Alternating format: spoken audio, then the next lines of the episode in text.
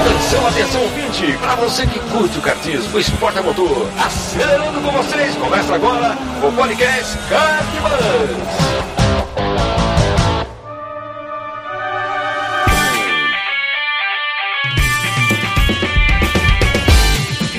Demais, que demais, podcast Kartbus começando. Eu sou Bruno Escarim e essa é a edição de número 109. Seja muito bem-vindo e obrigado pela sua audiência. Você que nos apoia, muitíssimo obrigado aí pela tua contribuição mensal. Você tenha certeza que os 15 reais têm enchido o nosso tanque aqui com o combustível necessário para seguir tocando uh, o, nosso, o nosso site, nossos, nossos conteúdos aqui para você. Se você ainda não é apoiador, entra lá no nosso site www.cartbus.com.br barra paddock para você saber um pouquinho mais e quem sabe contribuir com a gente aí 15 reais mensais é menos do que aquele Gatorade e aquela coxinha mais ou menos do cartódromo, certo?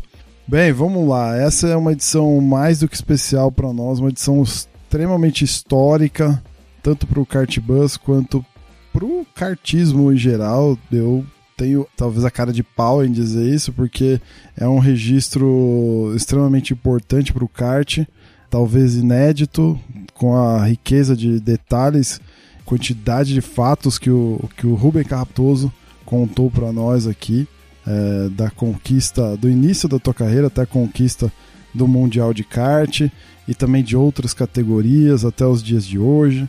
Então é, é, eu me sinto extremamente feliz e honrado em poder é, distribuir e gerar esse tipo de conteúdo para você. Espero que você goste. Se você está chegando agora, está chegando num bom momento, numa boa hora. Essa é uma edição que você vai gostar bastante. Se você já é ouvinte antigo, você sabe o quanto a gente gosta de boas histórias. Então é hora de sentar, se aconchegar, pega aí uma bebida, um café, porque o papo está sensacional. Bora para a pauta. Muito bem, senhor Rei Valério, estamos de volta aqui para mais uma edição. Edição essa que a gente prometeu há dois anos atrás. Nosso amigo Rubem Carrapatoso esteve aqui para a gente discutir sobre o Brasileiro de 2018. Tava lá começando a estreia do motor OK. A gente fez uma brincadeira aqui, discutimos sobre possibilidades de ter um brasileiro campeão mundial novamente. Então, é, e aí a gente fez um convite, né? Pô, Carrapa, você tem que voltar aqui para contar a tua história, né? Agora, para valer, né? Desde o começo, conquista do mundial, etc, etc. Então, com, essa, com esse preâmbulo, com essa pequena introdução, é, bem-vindo mais uma vez, Raimundo. Perfeito, Bruno, valeu, boa noite. Estou aqui com meu smoking, porque é um convidado de honra. De é, gala. Eu, particularmente, sou um grande fã desse de, do, do Ruben, que é um cara assim que eu admiro desde criança e pô, quando quando ele foi campeão era meu sonho era andar de kart, né? E então para mim é uma honra, um prazer estar aqui só para ouvir essa conversa legal, alguém. Tá aí, Andrezão, tudo bem? Beleza, Bruno, beleza, galera. E estamos aqui com o, o Rubem Carrapatoso. E aí, Carrapa, beleza, cara? Obrigado aí mais uma vez por ter aceito o nosso convite aí.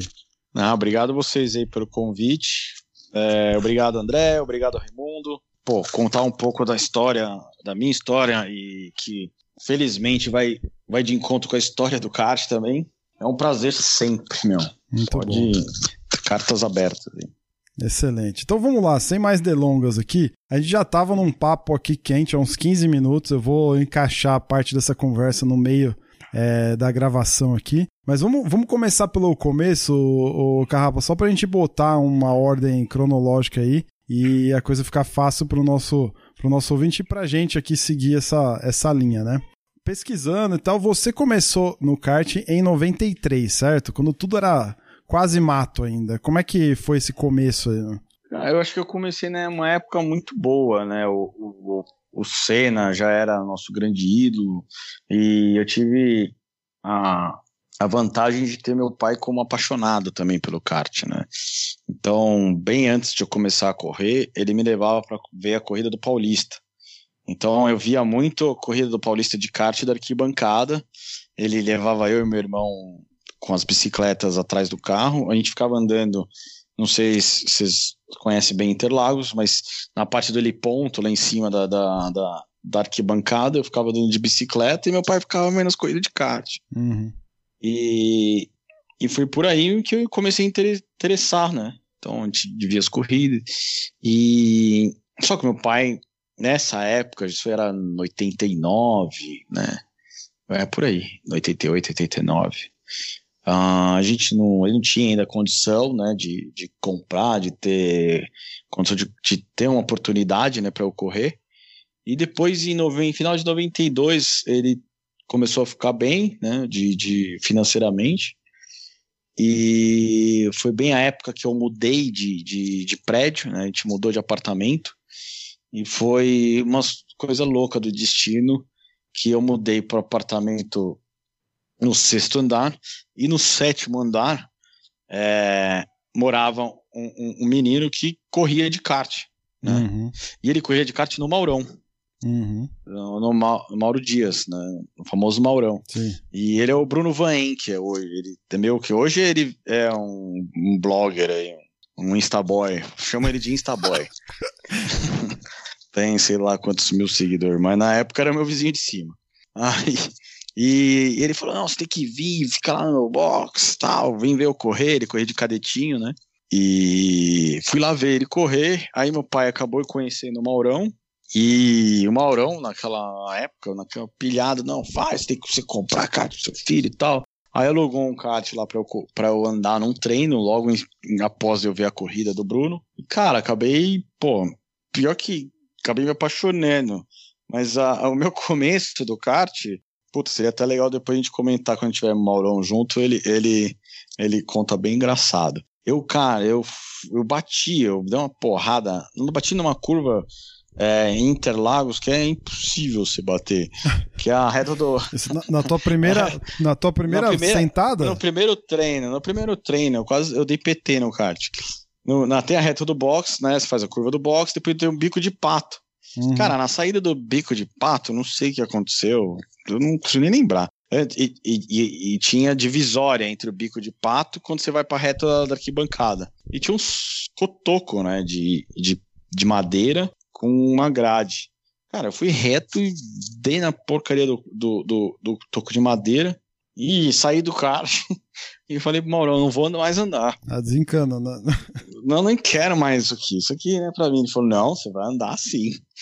Pode sentar aí que você vai andar. E outra, quando chegar aqui, você passa mais rápido. Aí eu falei, não, não é possível. Não, você vai andar. Eu não vou sair daqui enquanto você não andar. Cara, aí fui eu lá de volta pro kart e, e sentei a bota, né? E que foi até um, um, um breakthrough, assim, para mim, porque aí eu vi que ali não tinha perigo, né? Uhum.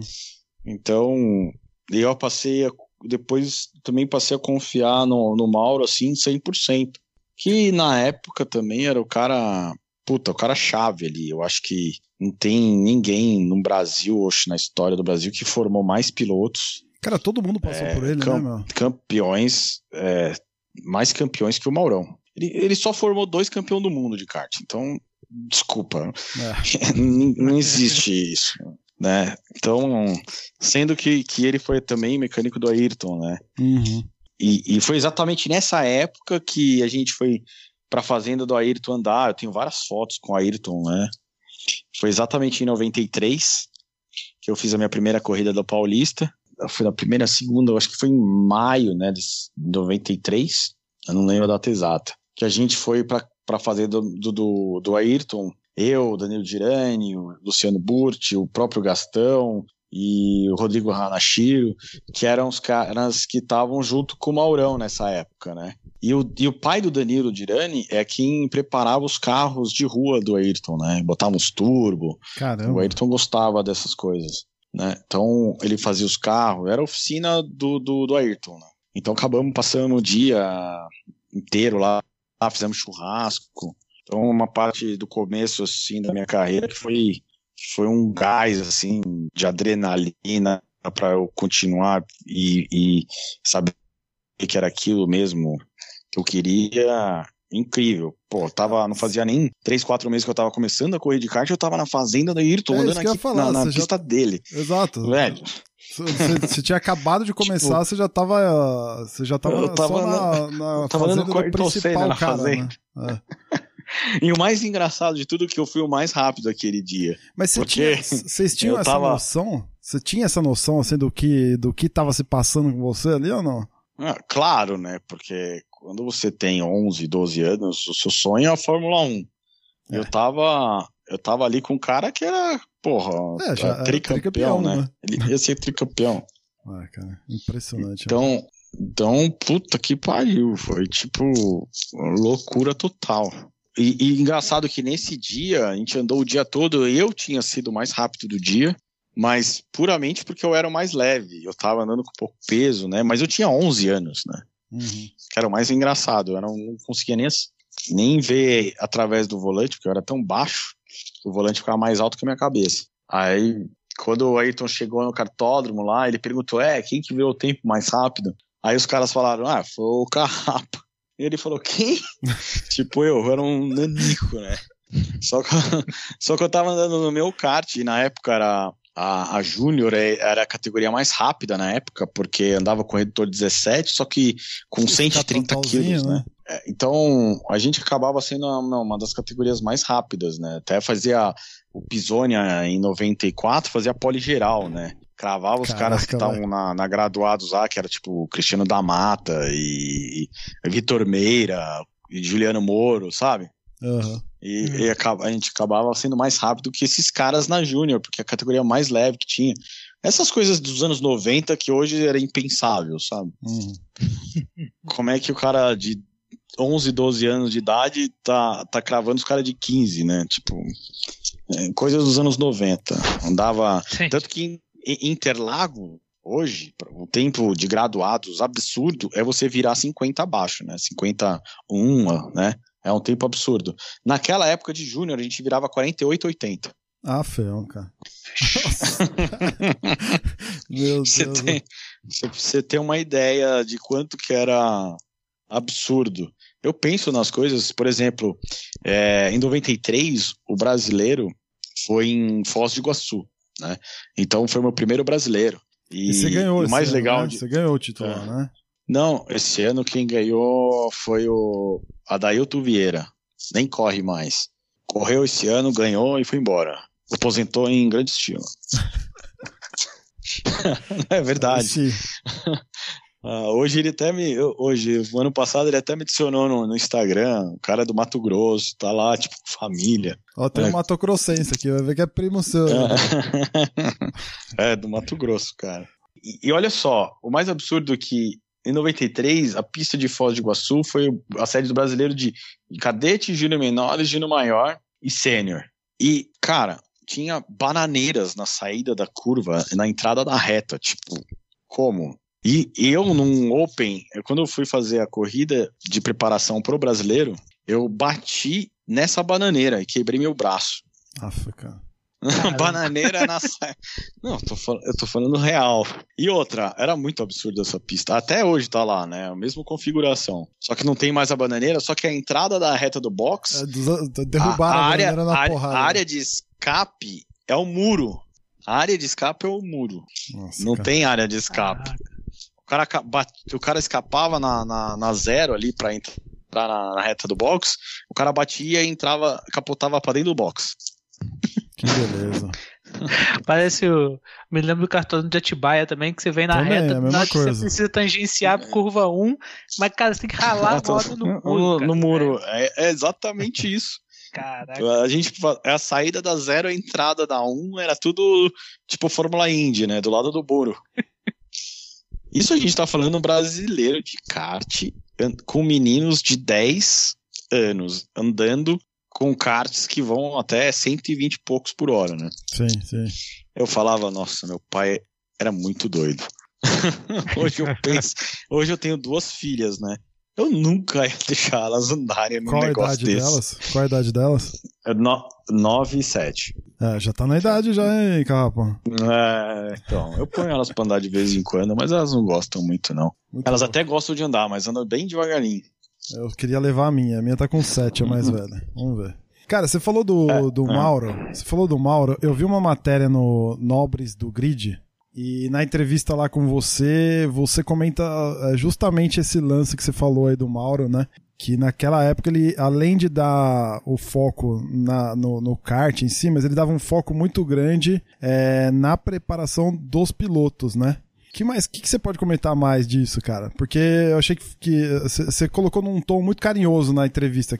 A gente está falando nos anos 90, né? Não existia coach. Né? O negócio era muito empírico ali. Mas é, o Mauro foi o cara que meu, fez o precursor dos coach, né? É um cara que ia na pista com você, é um cara que marcava a pista toda com o spray, né? Marcava o spray no, no, no, quando você tinha que acelerar, quando você tinha que frear, o qual traçado que tinha que passar. Cara, era genial. Eu penso hoje o que ele fazia, né? Hoje como coach de muitos anos, o que ele fazia nos anos 90 era genial. Não era à toa que a gente foi e alcançou tudo que a gente alcançou passando pela mão dele, porque ele ensinou toda a base, né? Onde você tem que frear, como você tem que frear, aonde, né? Como é o raio da curva, né? Como se fazer a curva com a melhor velocidade, onde encontrar o melhor grip. Então, putz, tudo isso básico ele já ensinava pra gente no começo dos anos 90 que só ele fazia isso. Uhum. Eu não via. Não existia coach. Eu não, eu não lembro de alguém ter falado que o, meu, o Alan Prost é meu coach, entendeu? Não existe. Não, não, com certeza. Pelo contrário, era uma época, inclusive, que é, essa lance de passar informação era não era vista com bons olhos, inclusive, né? Tipo, pô, o cara. Ninguém queria entregar o ouro, né? Na verdade. Exatamente. Todo mundo queria guardar as sete chaves, né? Que é É. um pouquinho mais competitivo até. Sim. Então, isso que me ajudou a acelerar bastante meu, meu aprendizado. Tá? Então, comecei em, e comecei em 93 eh, e, e em 94 eu já estava disputando o título paulista, né? Então, assim, foi para mim foi muito, muito rápido. Sim. E Ah, foi, até- foi com ele que você conquistou os, os três paulistas, os dois brasileiros? Foi tudo com, com a equipe dele? Sim, sim. Só o meu segundo título brasileiro, porque eu corri muito pouco no Brasil. Então, meu segundo título brasileiro veio em 2013. e veio, eu só corri porque eu estava representando a, a Arte Grand Prix e acabei correndo com o meu próprio chassi, né? Ah, Então era uma, uma coisa mais pessoal ali. Mas meu primeiro título brasileiro em 2002 é, foi, foi com o Mauro. Porque, e outra, foi, eu nem tava correndo também em 2002, né? Eu tava correndo de Fórmula 3 na Europa e tava trabalhando de coach, né, para alguns pilotos dele e acabei indo correr no Ceará, assim, caindo de paraquedas, que fui campeão. Caramba, o cara É. cai de paraquedas é campeão, pô. Como assim? meu? É, eu, é que, meu, assim, minha carreira foi em 94. Eu fui disputar o título de júnior também, de bra- brasileiro. Acabei me enroscando na final e acabei em quarto. Mas isso a gente tá falando de um brasileiro que tinha Antônio Pisoni, Dani Castro, Jaime Melo, o, o próprio Fábio Carboni, o irmão do Ventre, o Francesco Ventre, que andava super bem. Então, cara, um grid assim que tinha uns 15 caras para ganhar o brasileiro. Era muito, muito forte. E foi em Brasileiro Interlagos até em 94. E em 95 eu fiquei no- com vice, porque eu quebrei e acabei largando em último na, na final e cheguei em terceiro, segundo, 95. Então, para mim foi. Esses títulos passaram meio que por azar, sabe? Hum. Tava bem rápido, mas não conseguia ter sorte. Aí, em 96 eu já fui pra Europa correr. Como em 95 o Gastão Fraguas foi campeão do mundo, e o Gastão Fraguas correu comigo no Maurão, e o pai dele, o irmão dele, eram super amigos do meu pai. E convenceram meu pai que a pior coisa que ele fazia é eu correr aqui no Brasil. Que belo convencimento, cara. E acabaram, e acabaram convencendo meu pai, falando, não. E, e outra, naquela época, meu, era. O dólar era um para um, né? Um e meio, né? Então, tipo, ele falou: não, o mesmo dinheiro que você gasta aqui para ele correr aqui no Brasil, você tem que. Ele corre na Europa, né? Quando ele fala is- isso, tipo, a pior coisa que ele tem é correr aqui no Brasil. A, a que, que ele se refere? É só ao custo Não. ou as possibilidades, o futuro? Não, é que quando você corre aqui no Brasil, você acha que a sua verdade está aqui, né? Você vive numa bolha. Uhum. Então, o kart que para você é profissional, é, na realidade é amador total, né? Na hora que você vai para Europa e vê como é profissional, quando você vem pro Brasil, você fala, meu, estamos no amadorismo total aqui. né? Então, quando você só come colchão duro, colchão duro é bom pra caceta. Na hora que você come um filé mignon, você fala, puta, colchão duro é ruim demais, pelo amor de Deus. é mais ou menos essa comparação. Não sei se vocês entenderam a analogia. Completamente. Então, a- a- aí ele convenceu meu pai e acabou que eu fui correr o Mundial de Júnior em 96. Calma aí, E- calma aí, e- calma aí. Ó, o... Mas você foi, acho que um ano antes pra lá, não foi? Também pra ver, pra entender, ou pra andar já também? Eu fui no. Não, eu fui em 96 no começo. Começo de 96, mas só pra treinar. Ah, tá. né? Fui treinar, ver algumas corridas, entender como é que era, né? O meu pai, ele gostava muito disso, de ir antes, de ver, entender Se como é né? que funciona. Se planejar, né?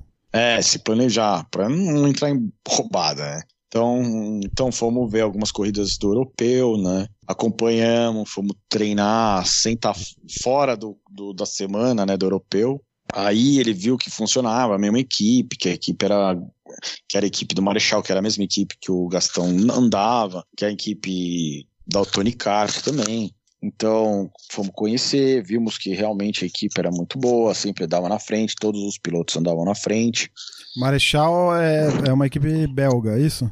Isso, é uma equipe, é, é um preparador de motor belga que corria também na- com a equipe da Tony Kart. Então, a equipe da Tony Kart tinha dois preparadores de motor, que o Kuhn, é, que é um holandês, que também foi campeão do, do mundo em 80 e sei lá quanto, Aham. não lembro agora. E o Marechal, que era um cara Roland que só fazia Marechal. motor. É, É o isso, Roland Marechal, que só fazia motor de kart, já tinha sido cinco vezes campeão do mundo quando eu cheguei lá, né, como preparador. Então, um cara super competente e eu acabei indo pra Bélgica pra morar com ele, né. No começo eu só ia, 96, claro, eu só fui correr o, o Mundial de Júnior na, na Bélgica, né, que foi em Genk. Ah, você quem- chegou a fazer o Mundial É. em 96 já? é, e quem foi campeão, não era nem campeonato mundial de júnior, né? Era, chamava Copa do Copa do, dos Cinco Continentes. Copa dos Cinco Continentes que era meu era, era o mundial. Uhum. Tanto que quem ganhou foi o Alonso, 96. O Alonso que ganhou esse mundial de Genk. Eu, eu largava do lado dele na final e meu motor quebrou. Eu larguei de eu, eu capotei uma das baterias classificatórias. Aí eu acabei fazendo muito ponto na- nas classificatórias acabei largando em 28 que era o último dos classificados, na pré-final. E larguei em 28 e acabei chegando em nono pra largar pra final. Só que com a melhor volta da corrida. uou. Aí sim. Aí eu, aí eu cheguei, pô, vou ganhar esse negócio no meu primeiro ano.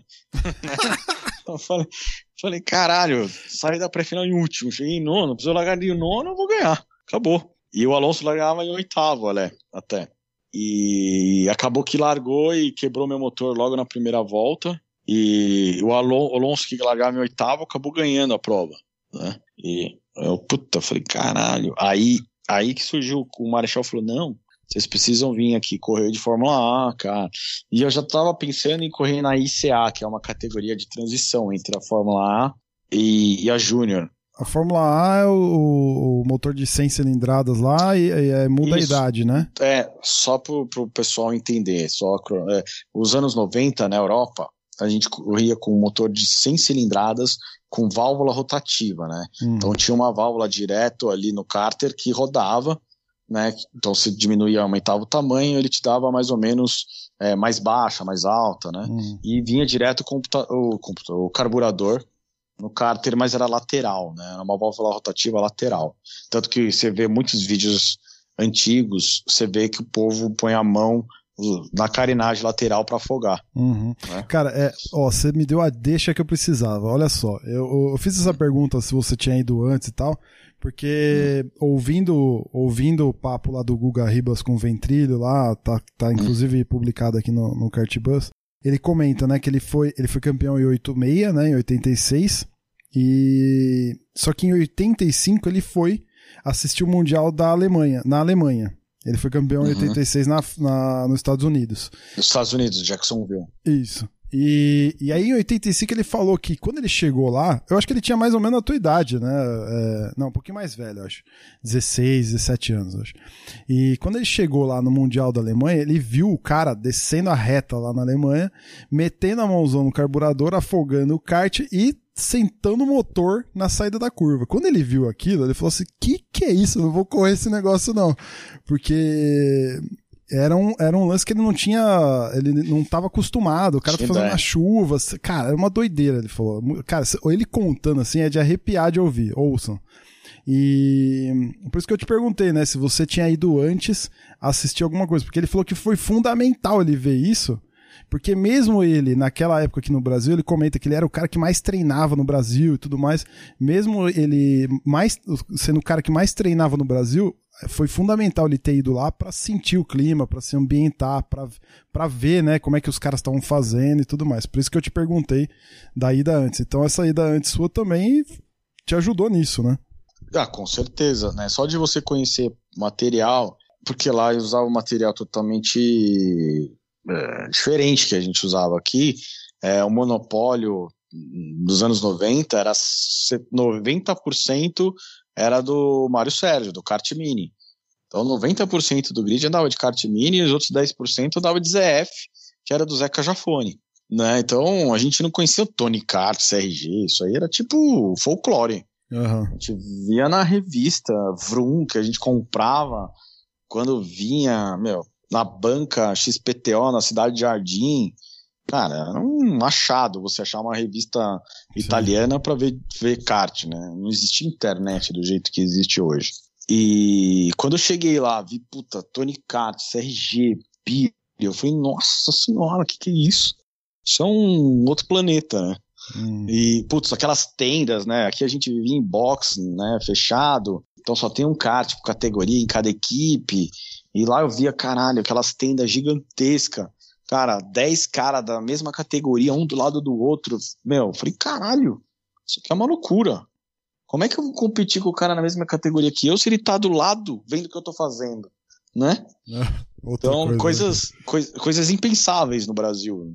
Eu falei, puta, eu vou competir com um cara que tá no, com o mesmo equipamento que eu, ele vai estar tá do meu lado, vendo o que eu tô fazendo no meu kart, vendo o carburador, o motor. Cara, pra gente é assim. A gente tem um brasileiro que, que tem um instinto meio persecutório, né? Acho que tá todo mundo ferrando todo mundo, né? Uhum. Então você fica louco num ambiente desse. Aí, quando eu fui a primeira vez correr o Mundial, eu escondia tudo. Fazia um louco. eu tenho, eu tenho todas as minhas anotações, que eu anotava tudo, né? Era molequinho, mas eu, eu, eu era esperto. Eu, eu, eu, tenho um caderno aqui em casa com, com as anotações do qual carburador, qual motor, é, qual coroa que eu andei na final, tá ligado? Oh, cara, tira foto disso aí pra gente botar aqui na Legal. publicação. Manda pra nós, muito eu, louco.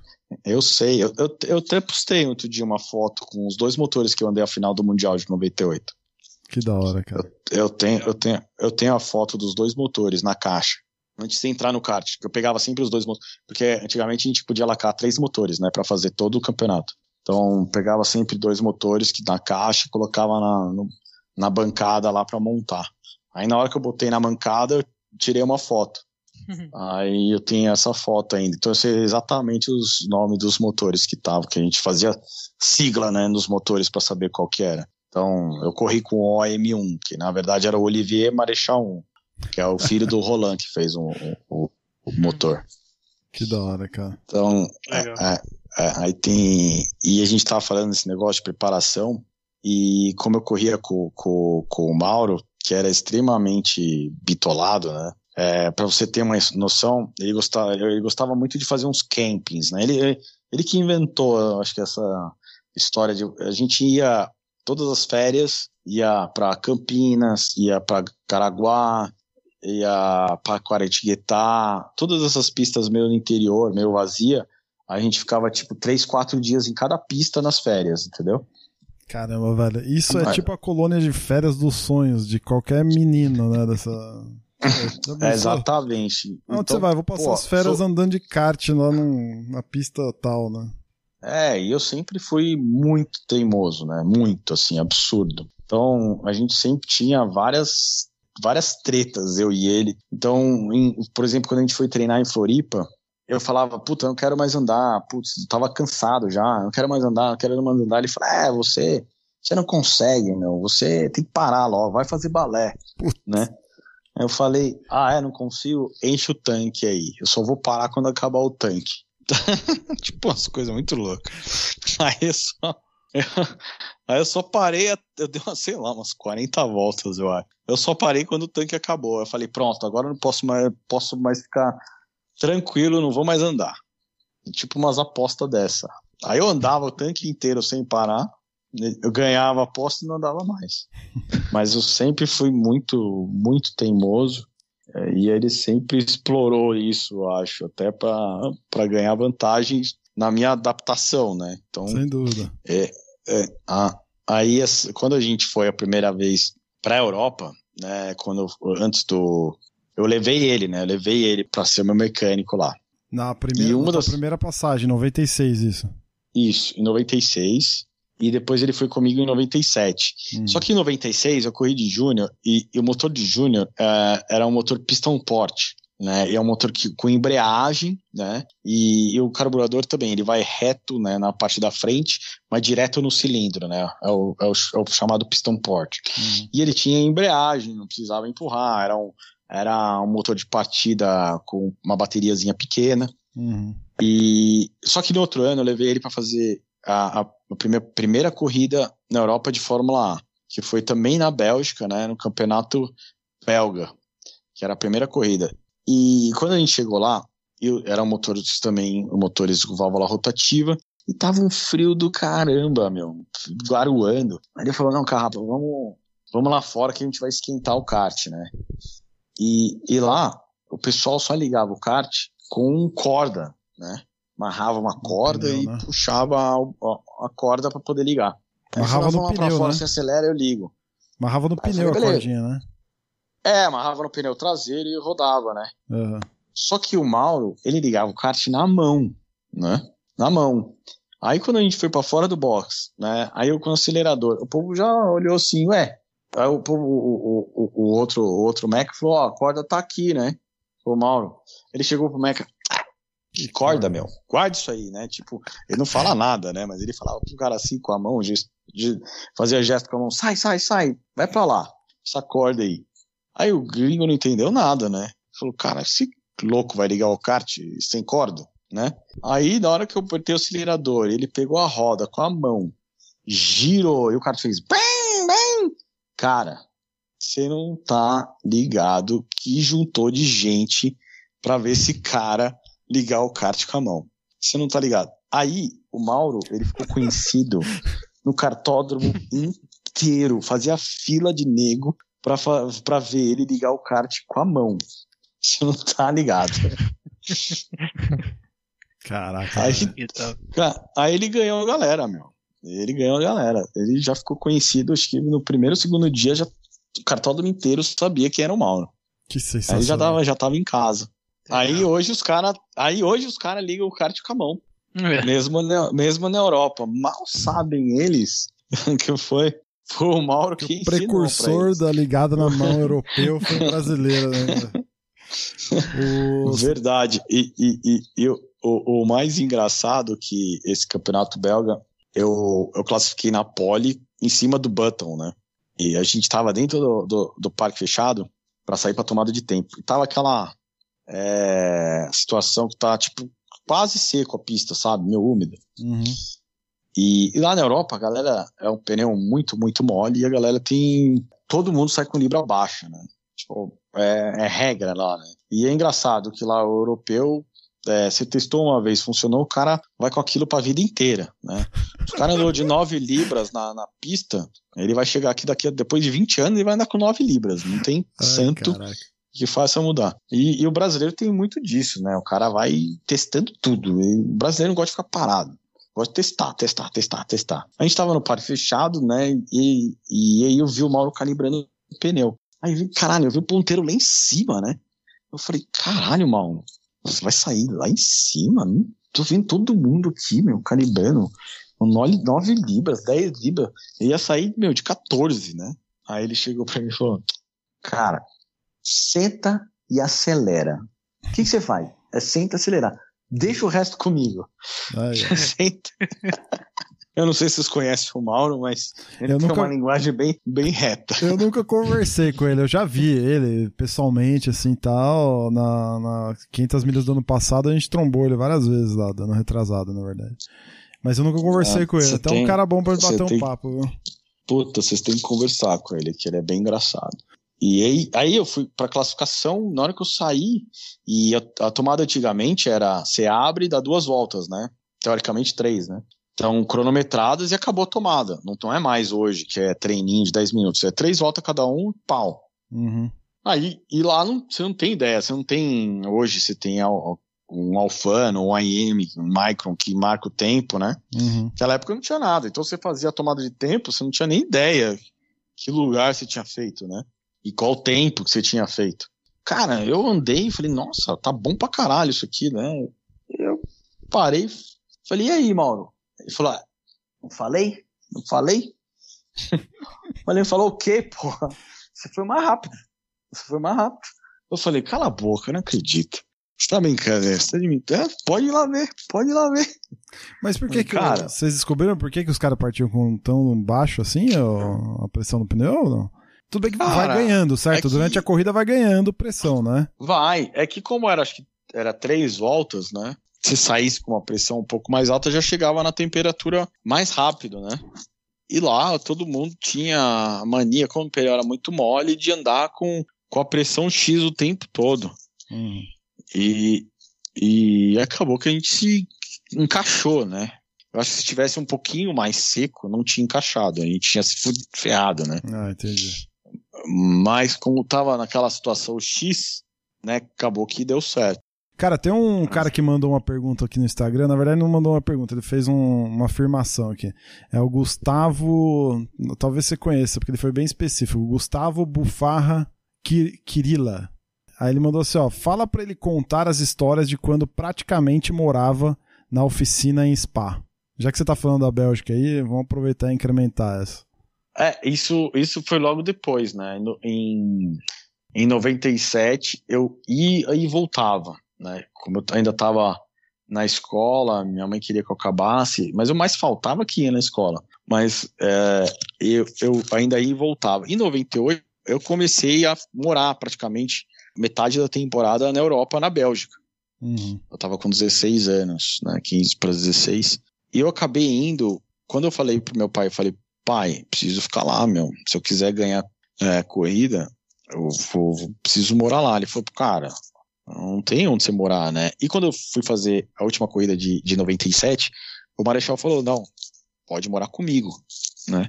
Porra, mas aí a gente tá falando num cara belga, né, na Bélgica, que eu conheço ele das corridas, e, e morar com ele, minha mãe não gostou muito da ideia, né? Sim, sim. com 16 anos, né? Tipo, 15, 16 anos.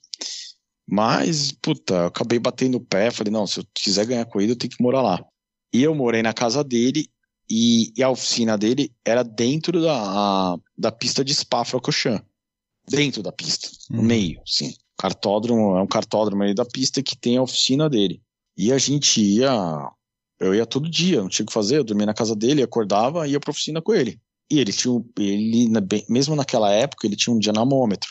Um pouco diferente do que é hoje, né? Um, um dinamômetro de massa, ah, ainda é, escolhia muito do que tinha os motores ruins ou, ou- ou bons, né? Uhum. E quando eu também, como eu tava ali e a pista era, a oficina era dentro da pista, eu acabava amaciando os motores, então a maioria, como eu era o único piloto que tava ali, eu acabava montando o kart e ia amaciando todos os motores. Então eu já sabia qual eram os motores bons, qual eram os motores ruins.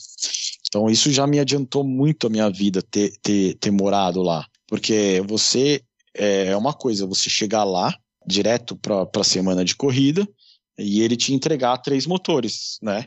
E falar, ó, você vai correr com esses três, né? Você tem que chegar lá e já lacrar o motor. Então não, não tem tempo de você tentar escolher é, outros motores para colocar ali. E, essa- e fez toda a diferença esse ano de 98, porque eu tava ali, já escolhi os motores, já escolhi o carburador. Então eu chegava na pista, para correr, para corrida do europeu do mundial, eu já sabia o meu equipamento, uhum. né? E eu tinha certeza que era equipamento bom, porque você pode ser o melhor piloto do planeta Terra. Se não tiver um, um motor e um chassi bom, você não vai ganhar corrida. Isso eu posso te afirmar. É. Rubem, eu queria até puxar uma pergunta. É, você, você andou na, na que seria equipe de fábrica da Tony Kart, certo? Isso. Eu fui para a tenda oficial de, da, da Tony Kart em 99. Ah, é, até, até então eu andava na equipe do, do, do Marechal, que era a equipe da Tony Kart, só que era o, a tenda dele. Entendi. Então era a tenda só de pilotos dele, que aí ele tinha autonomia, né? Quando você vai para a equipe da oficial da Tony Kart, aí você não tem mais autonomia. Quem tem autonomia é o Roberto Robazzi, que é o dono da Tony, da Tony Kart, né?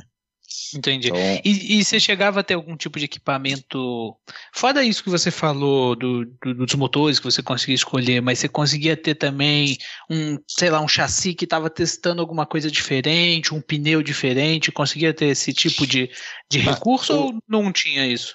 Sim, eu testava praticamente todas as novidades. Quando você tem a equipe do Marechal, quando chegava o chassi de fábrica novo, a gente também recebia, né? A gente não testava o chassi, né?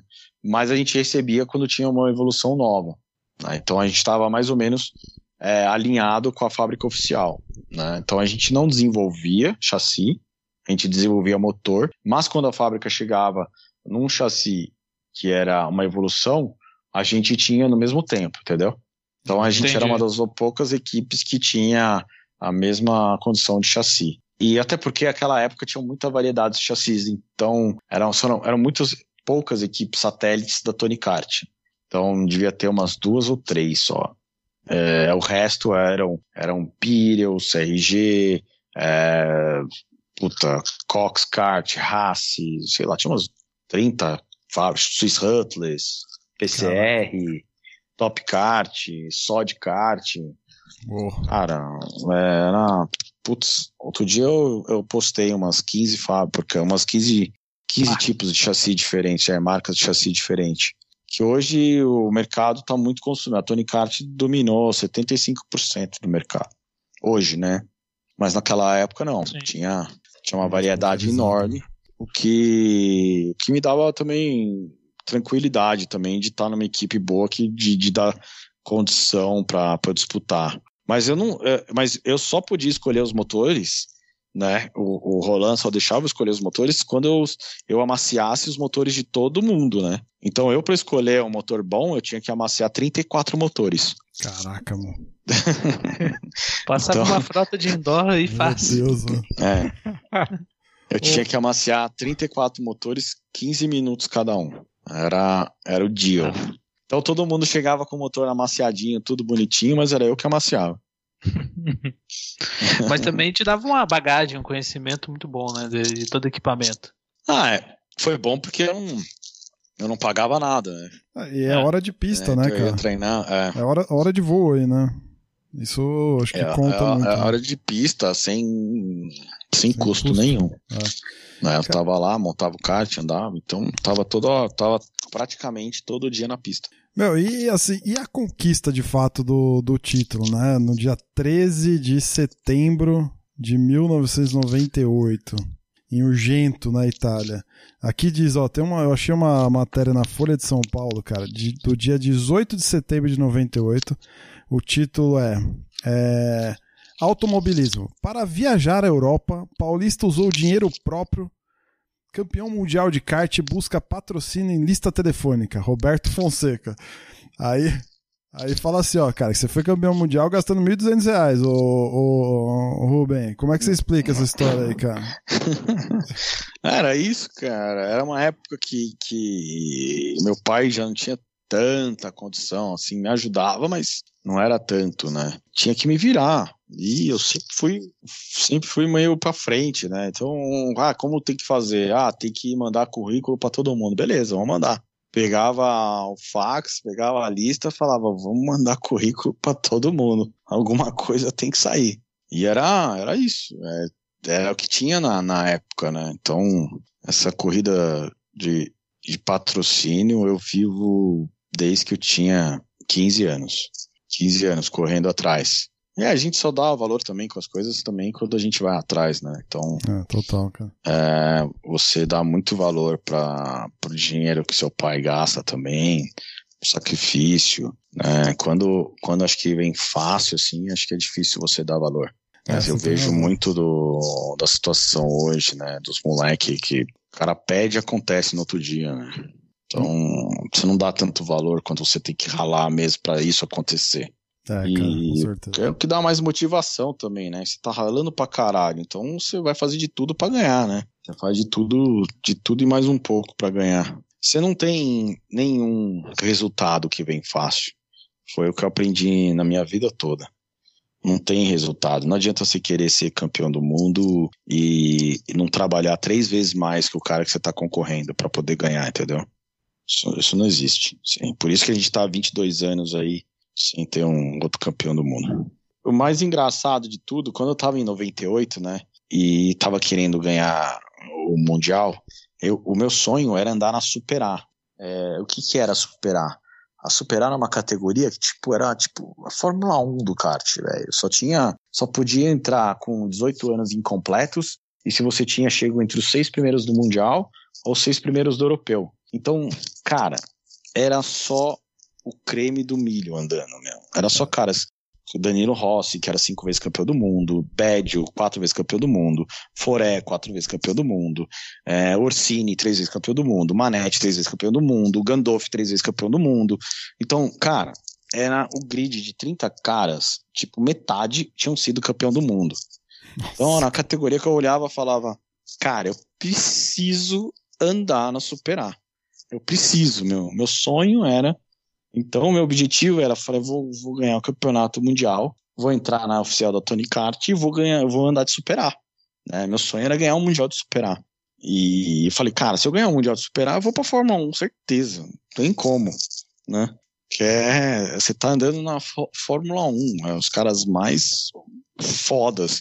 Eu acho que não vai nem existir daqui a 50 anos uma categoria igual a superar. Você pode perguntar para 100% da nata do kart dos últimos 20 anos.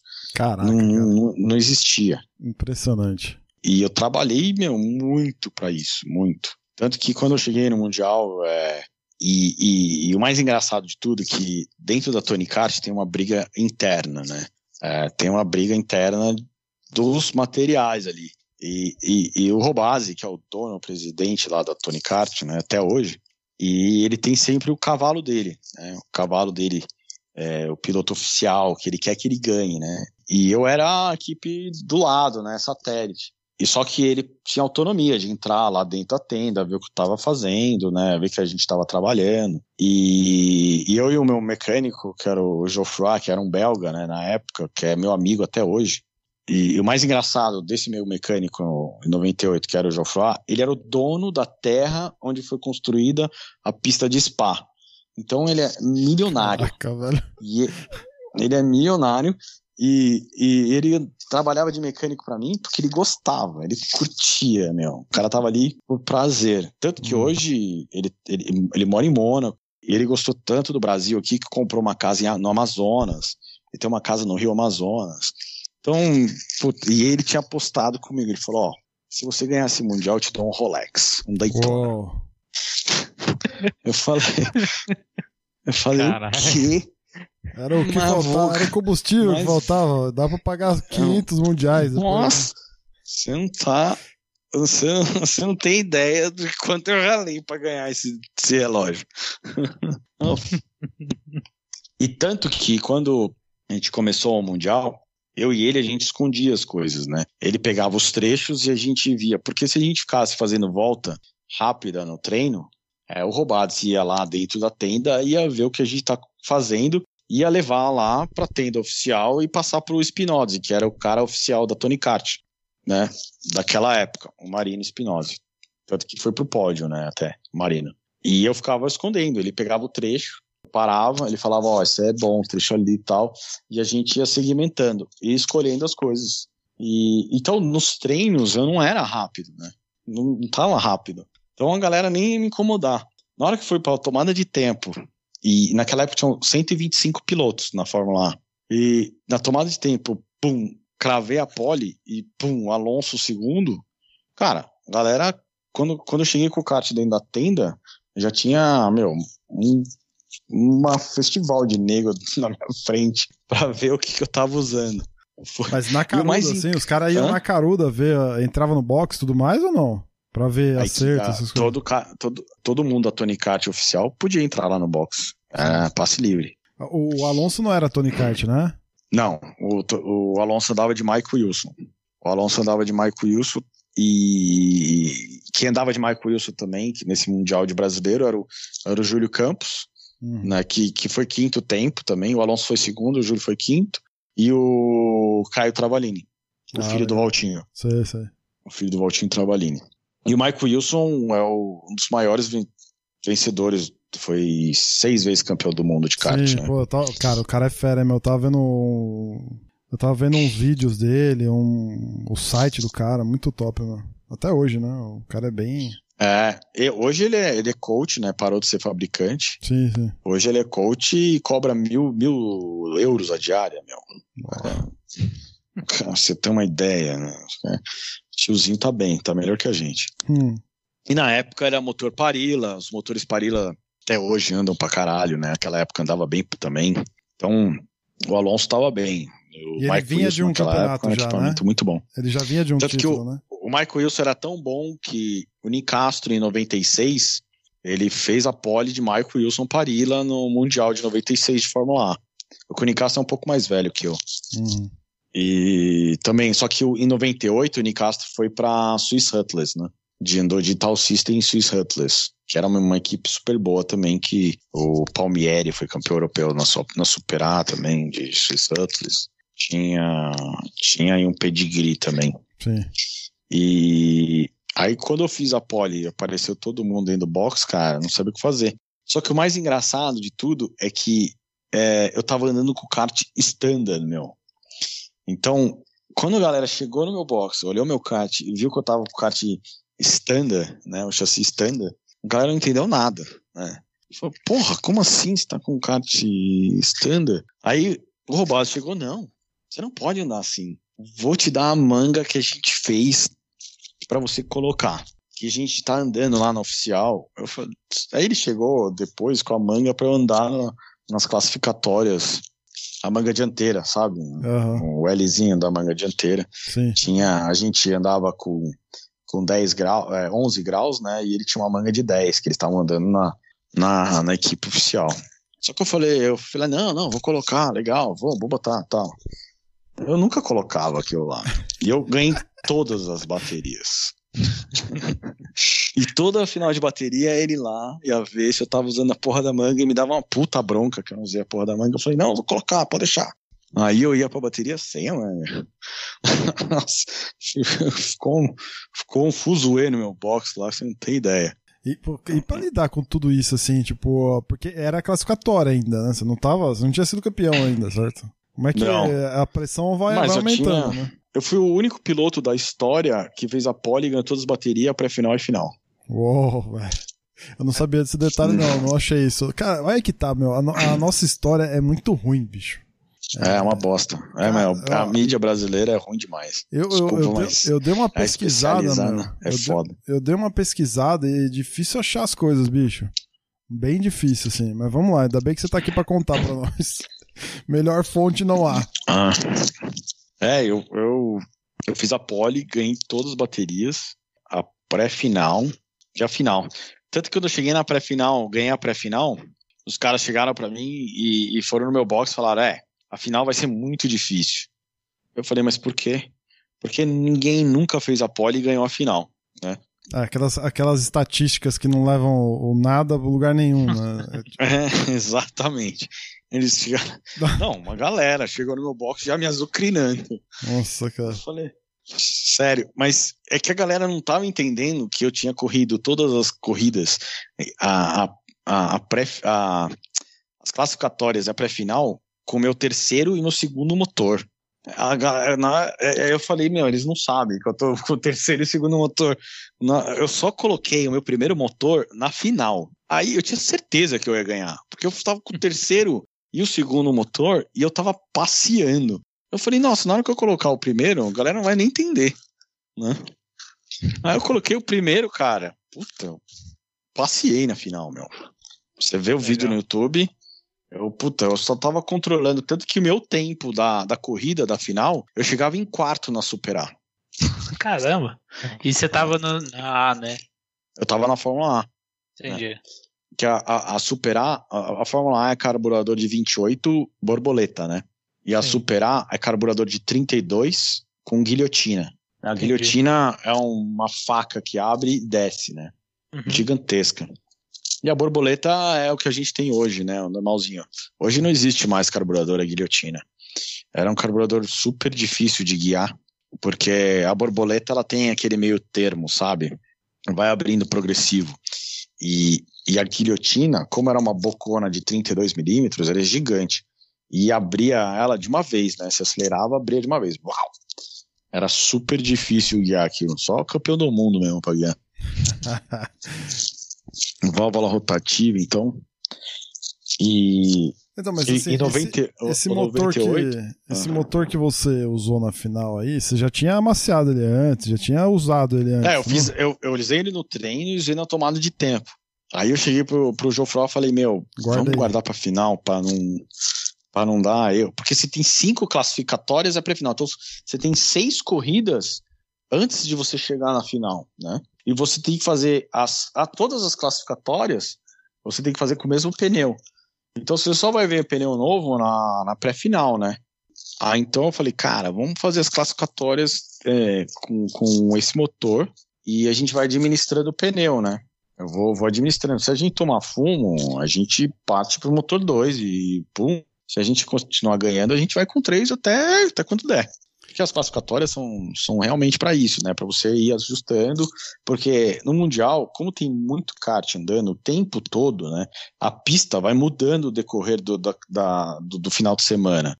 Então a pista que você classificou na sexta não é a mesma que você vai correr a final do domingo, né? A pista, tanto que quando a gente chegou domingo de manhã para fazer a pré-final, é, atrasou porque os caras estavam tirando a borracha do pneu da pista com um rapá. De, tanta, de tanta borracha. Tinha tipo dois, três dedos de borracha na pista.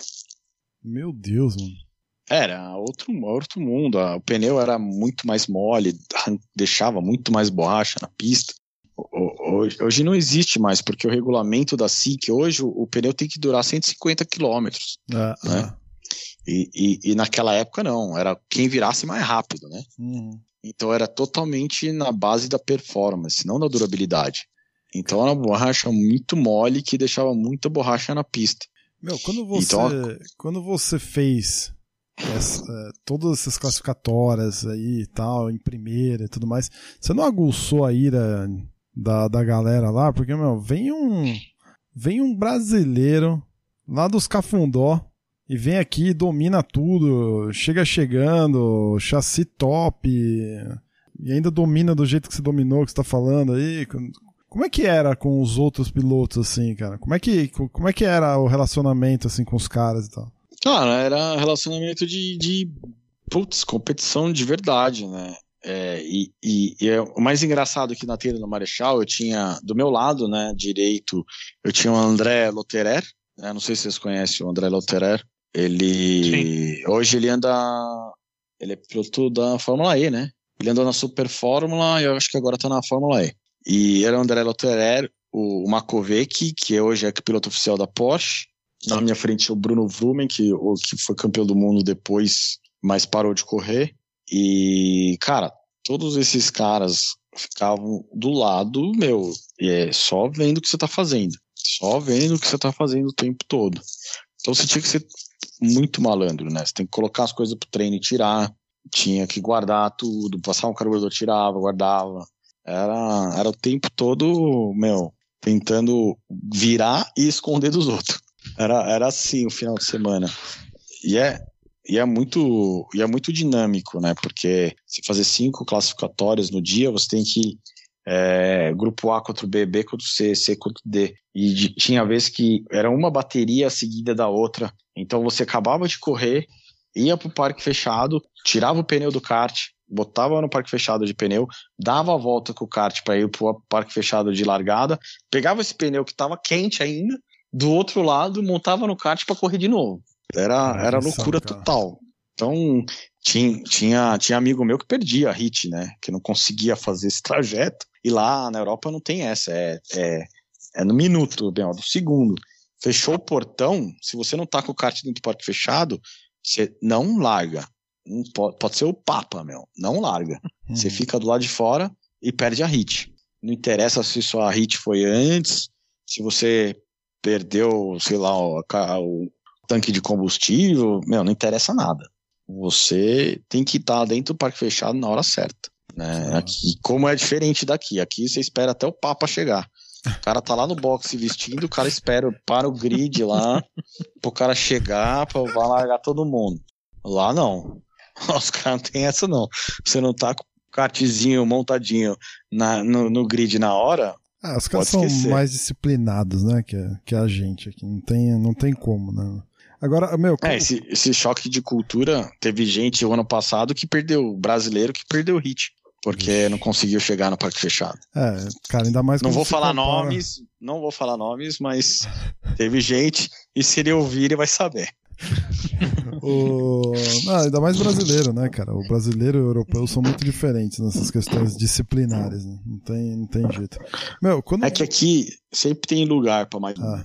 Quando você se viu na, na primeira fila lá, cara, cinco anos depois da tua estreia, o que é bem bem curto, né? Um período bem pequeno, né? De uma estreia no kart a disputa de um título mundial. O que que passa, assim, cara, pela cabeça, bicho? Cara, assim, quando você tá. É, é, como você tá aqui no Brasil e você vai para um final de semana, você faz a tomada de tempo e, e vai para uma corrida, né? Realmente dá muita pressão, né? Porque você vai fazer uma corrida só e aquele resultado depende daquilo. Quando você tá no final de semana do, do Mundial, é, cara, é uma bateria, meu, é intenso, meu, é uma corrida atrás da outra, pá, pá, pá, pá. Quando você chega na final, cara, o negócio flui, meu, porque você já correu seis vezes para trás. Então, você já tá na mesma posição, você sabe como você vai largar, você sabe o que você vai fazer. Puta, eu tava super tranquilo, né? Tá no flow, eu tava, né, André? Eu tava mais nervoso na minha primeira hit depois da tomada, né? Do que na minha final porque eu tinha feito a tomada, ia largar em primeiro, e a primeira largada, né, do campeonato, você fala, caralho, meu, que agora, pra onde eu vou, né? Hum. E, mas quando você vai fazendo a primeira hit, segunda hit, terceira hit, e, e, e eu tava fazendo a, a, sempre a mesma coisa e tava dando certo, quando eu cheguei na final, falei, cara, vou fazer feijão com arroz. Vou repetir, né? É, vou falar, meu, tá dando certo até agora, não é possível que agora na final vai dar errado. E, e, foi, e foi o que eu fiz. Né? Lá, antigamente tinha o Pacecar, né? Então eu sabia já o ritmo do Pacecar, já sabia a hora que ele acelerava, já sabia Cara, a hora que freava. Que carro é então, aquilo? Porque era um trem bem esquisito, né, meu? Era, era um Stock Junior, né? Lembra do Stock Junior? Lembro, lembro, motor de Hayabusa. Exatamente, é o era mesmo aquilo? carro, só que outra carenagem. Nossa. Era é exatamente aquele né? carro. Quem leu a matéria do, do Raimundo no site viu o vídeo com esse com uma fotinho lá com esse carro estranho.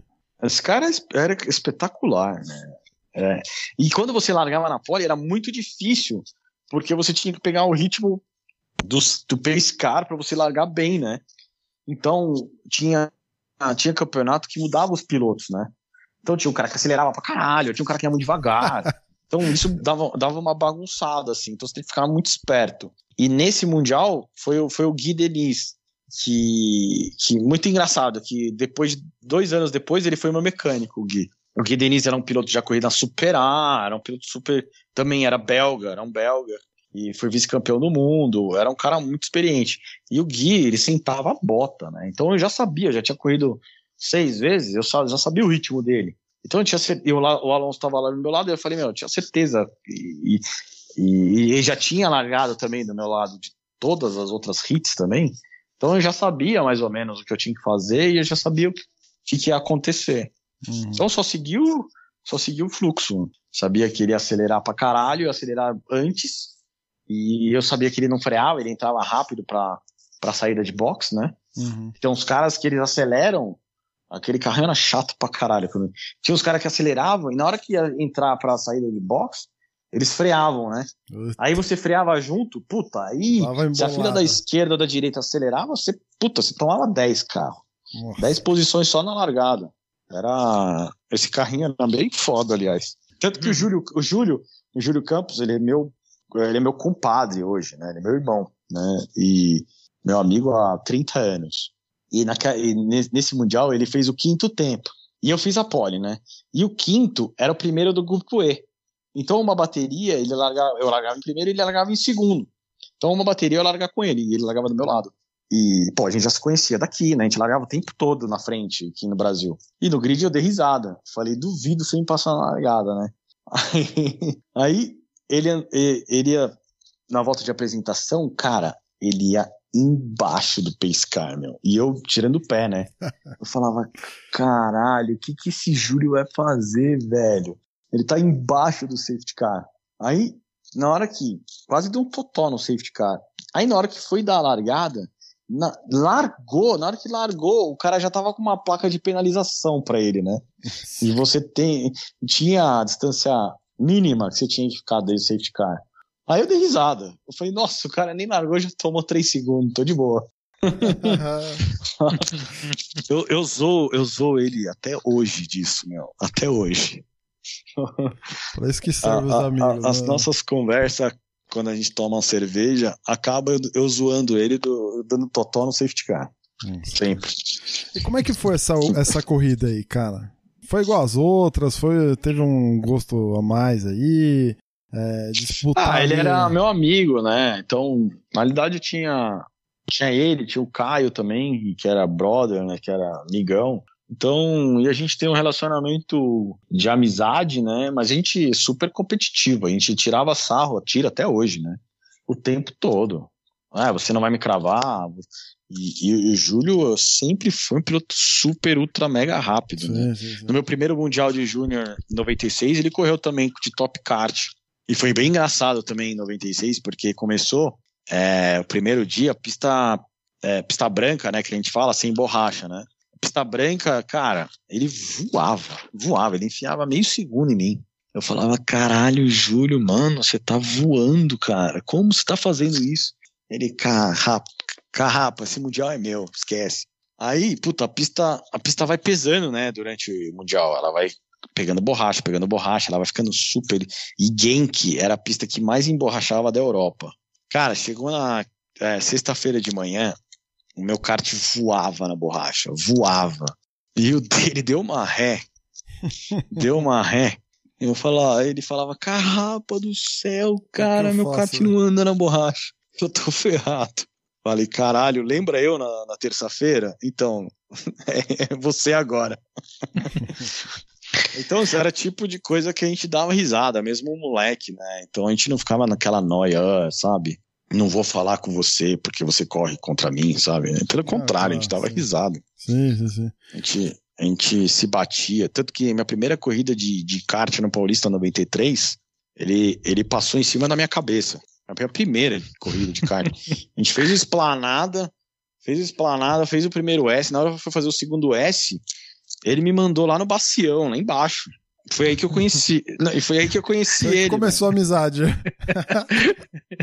é, foi assim que eu conheci ele. E a gente bateu umas 200 vezes depois.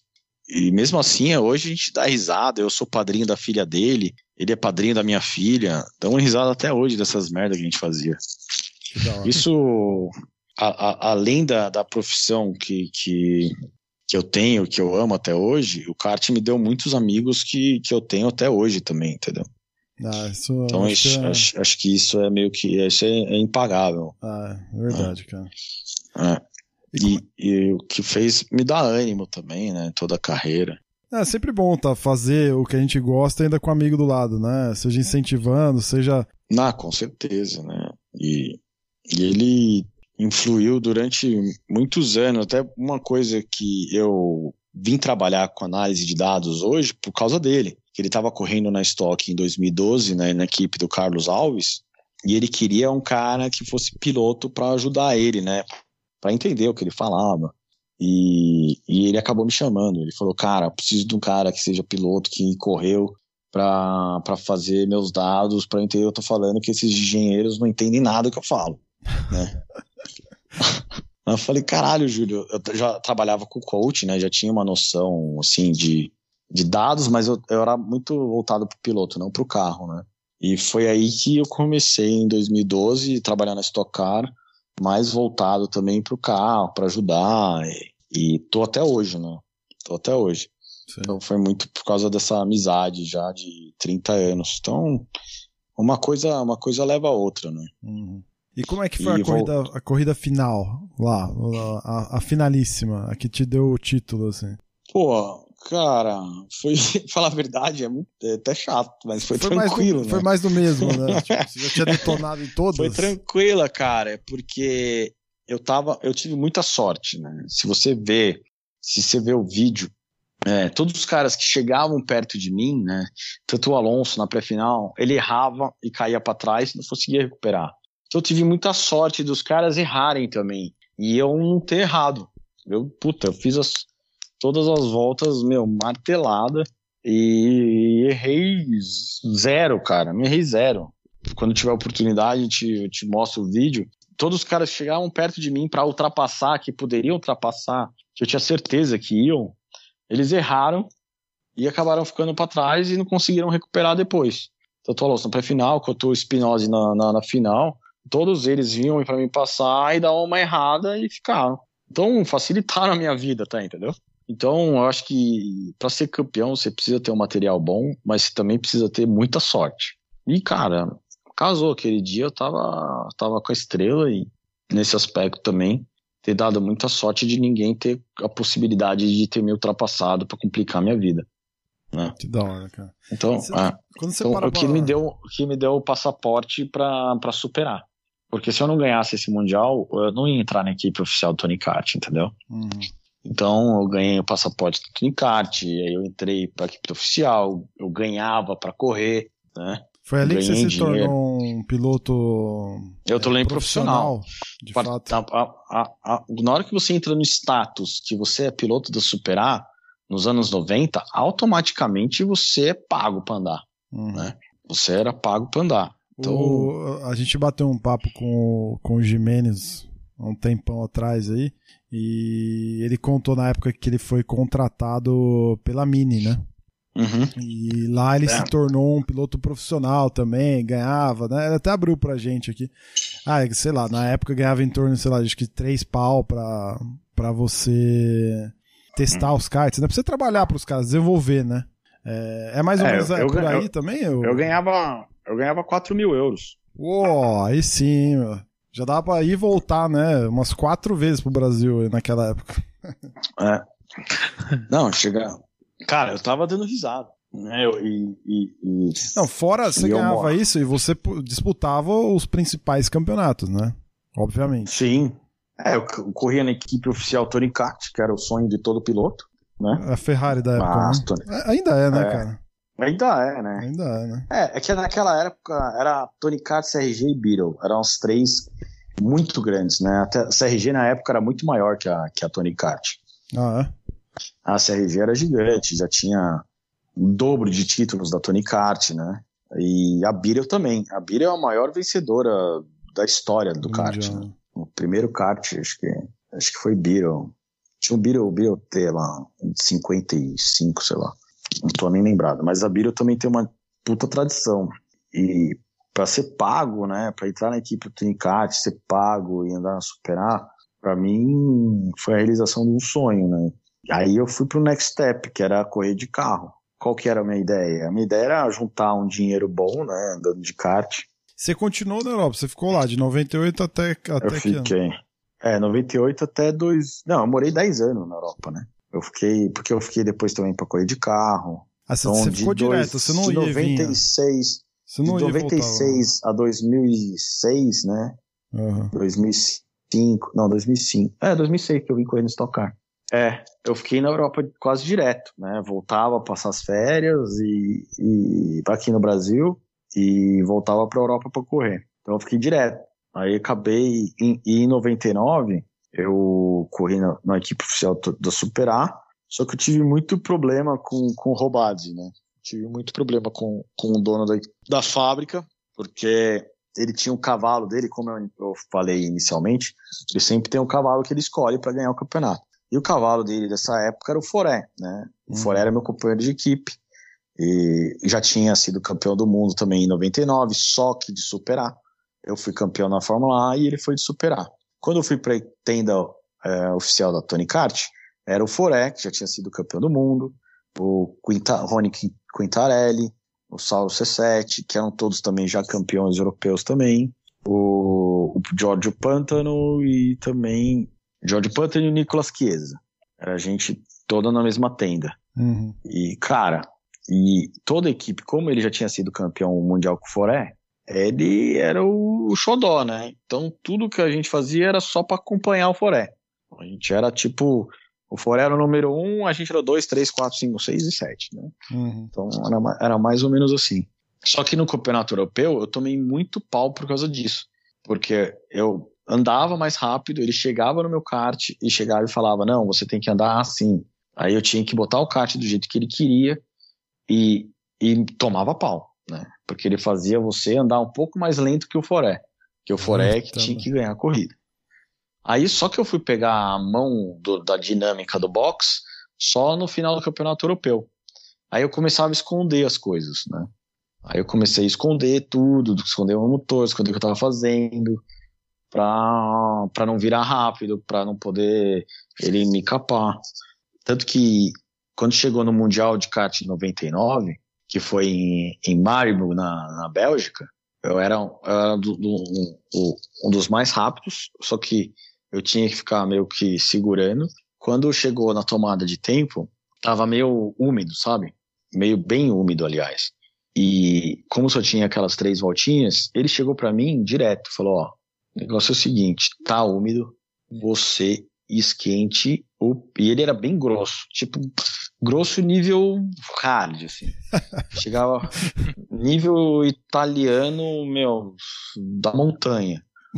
Cara, chegava e falava: Cazzo, guarda! É, se você não esquentar pneu, você nem passa no box, né? Tipo assim, o cara muito escroto. Aí eu falava, caralho, né, moleque? Eu falei, caralho, preciso esquentar pneu, preciso esquentar pneu, preciso esquentar pneu. E já, já fui com aquela merda na cabeça. Na hora que eu saí pra, pra esquentar pneu, eu, meu, saí já lixando, né? Se lixa fazendo zigue-zague, né? Lixando, ai, ai, ai, ai, ai. E, cara, como tava meio úmido, puta, no final da reta eu peguei uma poça, cara, saí rodando, cara. Ai, Levei umas três três plaquinhas de, de, de, publicidade que tinha na reta. Isso, no, no, isso eu tô falando, cara, na tomada de tempo no Mundial de superar. Cara, eu não sabia onde enfiar a minha cara, né? Só que, eh, pelo regulamento, se você sai e não completa a primeira box, volta saindo do box, você pode voltar para o parque fechado e esperar todo mundo sair e fazer uma volta cronometrada só, né? Uhum. Aí eu falei, puta merda, agora tem uma volta, meu, para fazer tomada de tempo no Mundial. E a tomada de tempo no Mundial é tudo, porque você larga todas as classificatórias com o seu tempo da, da, da, da, classe, da, da tomada, né? Você vai levando. Então, por né? exemplo, é, por exemplo, você faz o último tempo, você larga em último em todas as classificatórias, Sim. independente da posição que você chegar. Então, você largou de último, chegou em primeiro na primeira classificatória Vitória, na segunda, novo. você larga o último de novo. Então, cara, aquilo eu falei, caralho, acabou com o meu mundial, meu, meu Deus do céu. Aí eu falei, cara, eu tenho que fazer a volta da minha vida, meu, a volta da minha vida. Não posso errar. Aí esperei todo mundo ir e fui e fui fazer a minha volta. Cara, foi a volta mais perfeita que eu já fiz em toda a minha carreira, na minha vida. Qual cartódromo que era? Marienburg, Marienburg, da Bélgica. Eu classifiquei em quarto, meu. Em quarto tempo. E eu fui o melhor Tony Kart de todos. Quando eu, eu cheguei no box, eu falei, cara, na hora que eu vi meu tempo, eu parei no parque fechado, né? Aí no parque fechado, aí já tinha uma TVzinha, né? Porque a gente não tinha o tempo na, na no volante. Eu sabia que eu tinha ido muito bem, que eu fiz uma volta, eu falei, caralho, encaixou. eu não sabia que eu, eu tinha ido muito bem, eu não sabia aonde, né? Na hora que eu olhei o tempo, eu vi o meu tempo em quarto, aí eu fui olhar os outros, né? Que eu fui ver todos da minha equipe, né? Aí eu vi lá, Foré sexto, Quintarelli oitavo, e o, do, e o C7 décimo quinto, falei, nossa senhora! Fiquei quase, já, já, falei, nossa, vou chegar, vou chegar no boxe igual o rei, né? Hum. Sou o rei, sou o rei da cocada. Aí, na hora que eu entrei com o meu kart no box, cara, o Robade, velho, ele chegou pra mim e falou: Seu merda, você é um merda. Você podia ter feito a pole se não tivesse feito aquela cagada. Isso, isso, cara, eu tô falando no meio da tenda com todo, todo mundo, mundo dentro do box, tá? Você e... tendo sido o melhor da equipe, né? Eu sendo o melhor da equipe. Eu, cheguei, eu achei que eu entrei na tenda achando que o cara ia me elogiar, falando, nossa, já, caralho, né? tesão. Cara, o cara chegou e falou um monte de merda pra mim.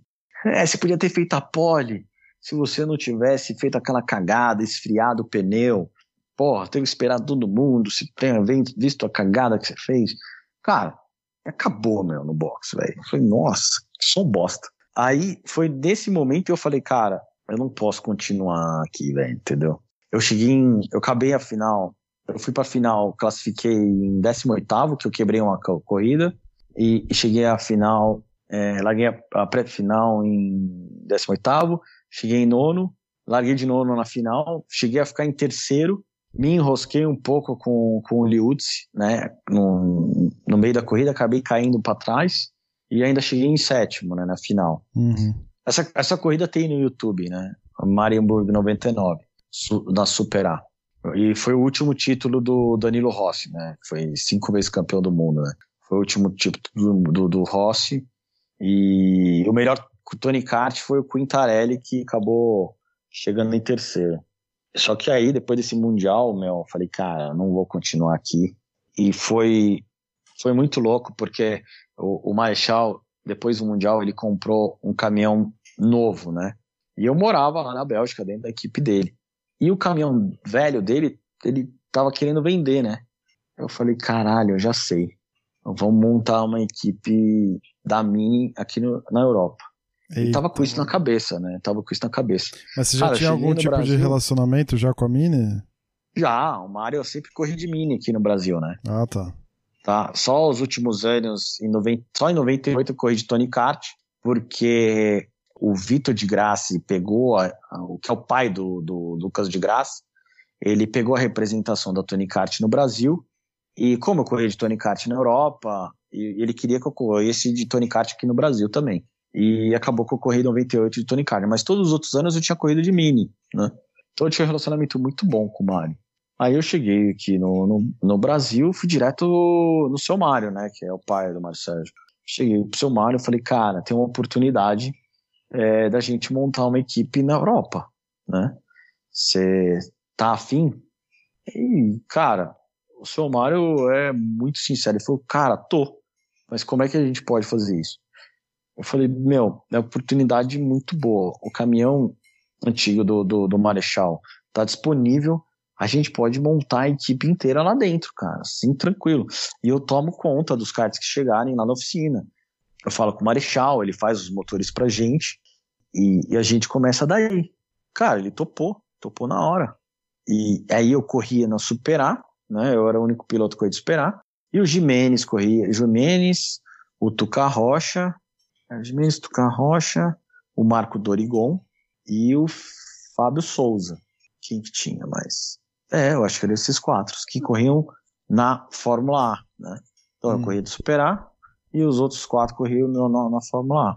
E, cara, é o que eu tava contando antes para você. Eu cheguei na primeira corrida do europeu é, de superar que foi em Genk, né? Que era na Bélgica, que era uma pista clássica até hoje, né? cheguei, alinhei ali e chegou o Manete, né, do meu lado, que já tinha sido três vezes campeão do mundo e já era meu amigo, né? ele chegou do meu lado e falou: Nossa, carrapatoso, não sabia que você tinha voltado tanto no tempo. Eu falei: O que você está falando, velho? Né? Ele chegou, eu falei que Katsodishi. Aí ele falou: Cara, esse kart mini é cadetinho ainda com esse eixo de 40. Caraca, você acha que você vai aonde com isso? Cara, aquilo lá foi fervendo meu sangue de um jeito. Eu falei, cara, o negócio é o seguinte, eu vou dar pau em você, seu viado. Você vai ver. E eu acabei chegando em oitavo, né, nesse europeu, nessa De etapa do europeu. Ah, tá. Eu, eu, eu, lar- eu larguei em 18 na final, que eu me enrosquei. Eu me enrosquei com o Palmieri, uma das, das, da- das baterias, e acabei largando um pouco mais para trás na, na, na, na, na pré-final. Uhum. Só que na final, eu cheguei em oitavo, só que com a melhor volta da corrida, e eu cheguei justamente na frente do Manete. Ele foi o nono. Ah, nossa, a minha, minha, minha, meu objetivo naquele final de semana era só chegar na frente dele.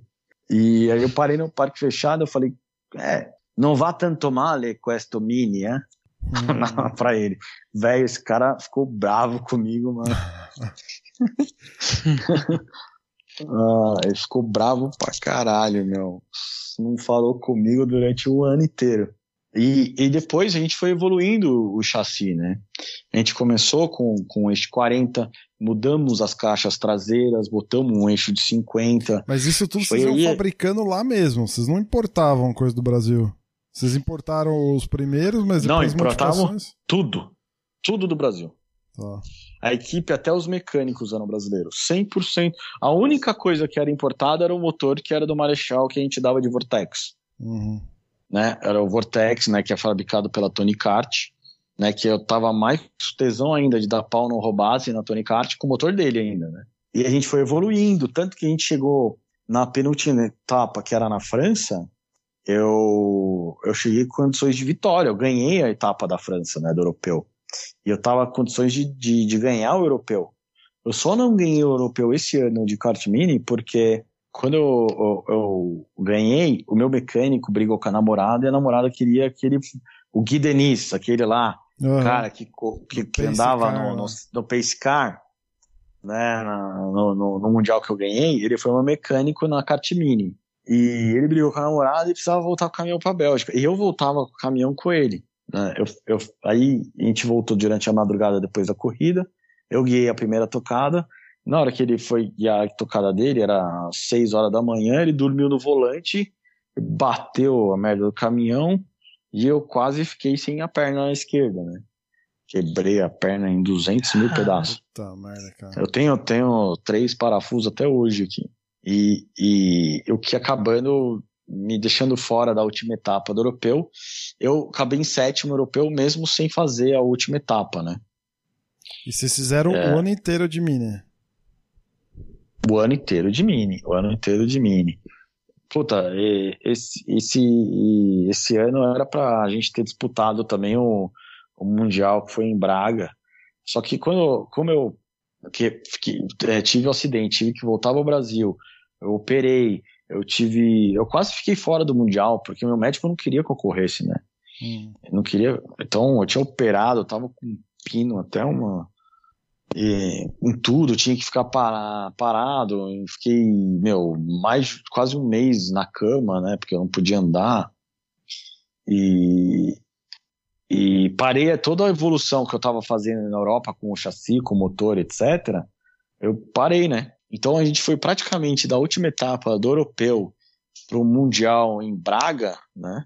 Em, em 2000, puta, com o mesmo, o mesmo chassi, o mesmo motor praticamente, né? Então o Mundial para mim em Braga foi muito difícil, assim, foi, foi bem mais difícil e tava um calor absurdo, tava tipo 40 graus, borracha, aí a pista esburacou, abriu um buraco numa curva lá Puta cancelaram os treinos. É, puta merda. E, e foi a maior delegação é, do Brasil no Mundial em toda a história, né? Em toda a história. Legal. Eu acho que tinha uns.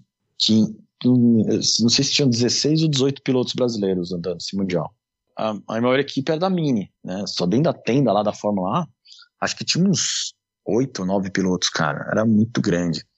Nelson Piquet, o próprio Júlio Campos estava correndo também. O Jimenez não. O Jimenez correu o europeu com a gente de Mini e no Mundial ele foi para Beetle. Uhum. Tanto que Eu acho que ele fez a Ele pole. fez a pole, 99, né? Não, 2000. 2000. 2000. 2000, É, é. mesmo. Ele fez a pole nesse Mundial de, de Fórmula 1. Ah, de e a. Fórmula 1 tinha uns caras, meu, bom pra caralho. Tinha o Hamilton, Rosberg. Quem que tava? Uma Kubica.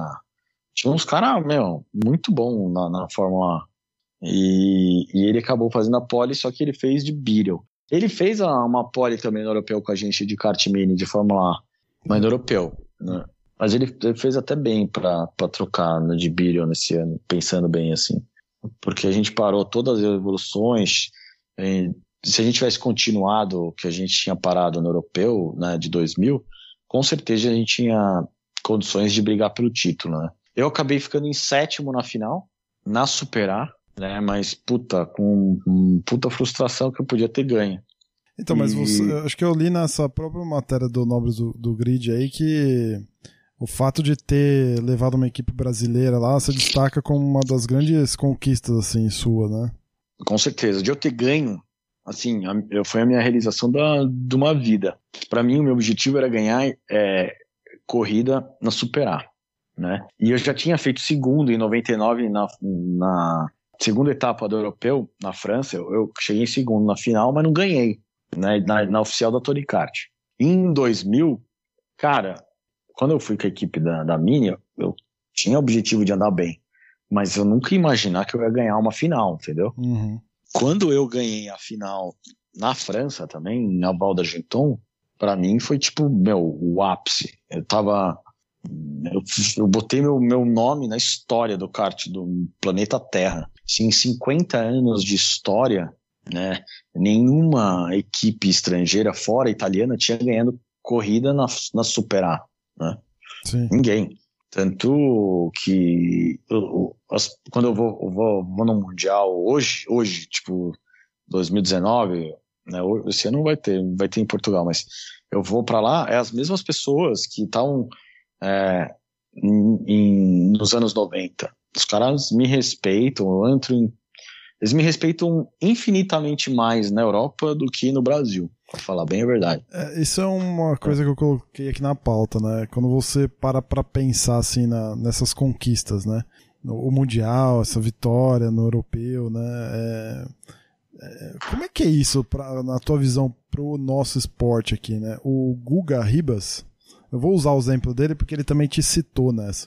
Ele falou que quando vocês fizeram uma corrida, acho que há dois anos atrás de, de, de kart vintage, vocês Sim. se encontraram, né? Vocês três, os nossos três queridos campeões aí. Você, Sim. o Gastão e o Guga, né? E o Guga comenta que ele não tinha noção, ele ficou muitos anos fora do, do kart, né? Com, com o negócio de tiro Uhum. dele lá e tal. Ficou muitos anos fora do kart e quando ele percebeu que, meu, a galera conhecia ele, que respeitava a história e tudo mais, ele achou aquilo lá é, muito interessante, assim, né? Não sei se, se vocês trocaram esse tipo de ideia ou trocam esse tipo de ideia, mas quando você para pra pensar nisso, você acha que. É, porque, assim, pra gente que é fã né, do, do esporte, você tá aqui rodeado de três é, fãs apaixonados acima de qualquer coisa, né? É, a gente não, não, não é a nossa profissão, infelizmente. É, a gente também não é jornalista, a gente gosta muito, né? É, Uhum. e, e, e pra gente, cara, ter tipo três brasileiros campeões mundial de um, de um esporte que a gente ama tanto, né? E poder trocar essa ideia e tudo mais com você e tal, é, é meio coisa de, de fã mesmo, né? De ídolo, assim, né? É, então, pra nós é, é muito louco isso, né? De ter um, ter um cara, assim, de praticamente da nossa cidade, campeão mundial, e a gente tá trocando ideia. Então, é, queira ou não queira, a gente vai colocando esse nome, né? Essa história vai sendo criada, né?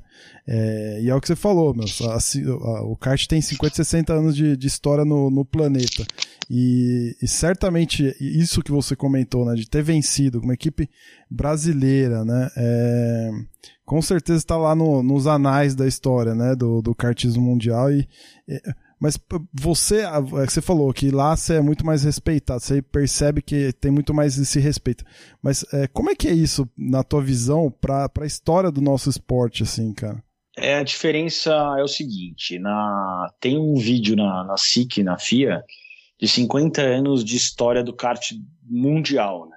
E, cara, tá a nossa foto lá da equipe da Mini no pódio né, no Europeu de Super A. Então, em nenhuma outra ocasião né, você tem foto de brasileiros. Só essa. Então, só de eu fazer parte é, da história inteira né, de 50 anos do kart mundial, para mim, já valeu a pena. Né? Colocar você, você que ser campeão do mundo, tem um monte. Você ser campeão do mundo com o chassi brasileiro na categoria mais foda do planeta Terra é outro patamar. Uhum. Então, eu, eu, eu me orgulho muito mais de eu ter vencido uma corrida de superar com, com o kart brasileiro do que eu ter ganho um mundial. É claro que você falar, pô, você ganhar um mundial é, é uma expressão, mas para mim, significado pessoal, é, valeu muito mais eu ter ganho uma corrida de superar, que era meu sonho, né? E ter ganho no, no, de, num kart brasileiro, com equipe brasileira, né? Com todos os brasileiros lá, não tinha essa de que o brasileiro tem muito síndrome de vira-lata, né? Impressionante. É, então, não tinha nada, nenhum parafuso no chassi que fosse da Europa. Era 100% brasileiro, entendeu? Uhum. A única coisa que tinha da Europa era o motor. Né? E o pneu que era japonês, que era Bridgestone. Mas o resto Mas até também, roda. Também não podia ter outro, né? Porque o motor é padronizado, o pneu também, né? Não, Ou você tinha... podia, você podia trocar. Não, o motor é 25, tinha 25 marcas ah, de motores, tá né? Certo. Podia, é, eu podia escolher né? TM, podia escolher Maxter, podia escolher Sonic, podia escolher, escolher Comet, uhum. podia escolher uma infinita variedade de, de marcas de motores, né? Mas eu escolhi a Vortex porque era a marca que o Marechal trabalhava e eu tinha liberdade, muita liberdade com ele, eu morava, morava na casa dele, né? Então, para mim, é, eu estava muito mais em casa ali com ele do que eu pegasse outra marca de motor. Sim, sim. Então, para mim, valeu muito mais. E, e, também me deu bagagem e me deu cu, currículo para eu tentar minha carreira de carro, né? Então, muitas equipes de carro, na Fórmula Ford, na Fórmula Renault, foram me procurar, porque até aí eu tava pensando, ah, vou ficar no kart, né? Tô ganhando dinheiro, né? E tinha, sempre tinha o sonho de andar na Fórmula 1, mas nunca tinha um caminho, né?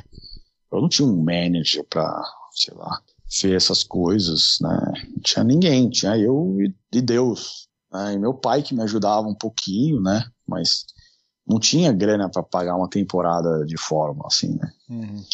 Então, acabou que, eu, que, que surgiu o convite, eu fiz testes, né, para andar. O, o, meu mecânico, lembra aquele meu mecânico milionário?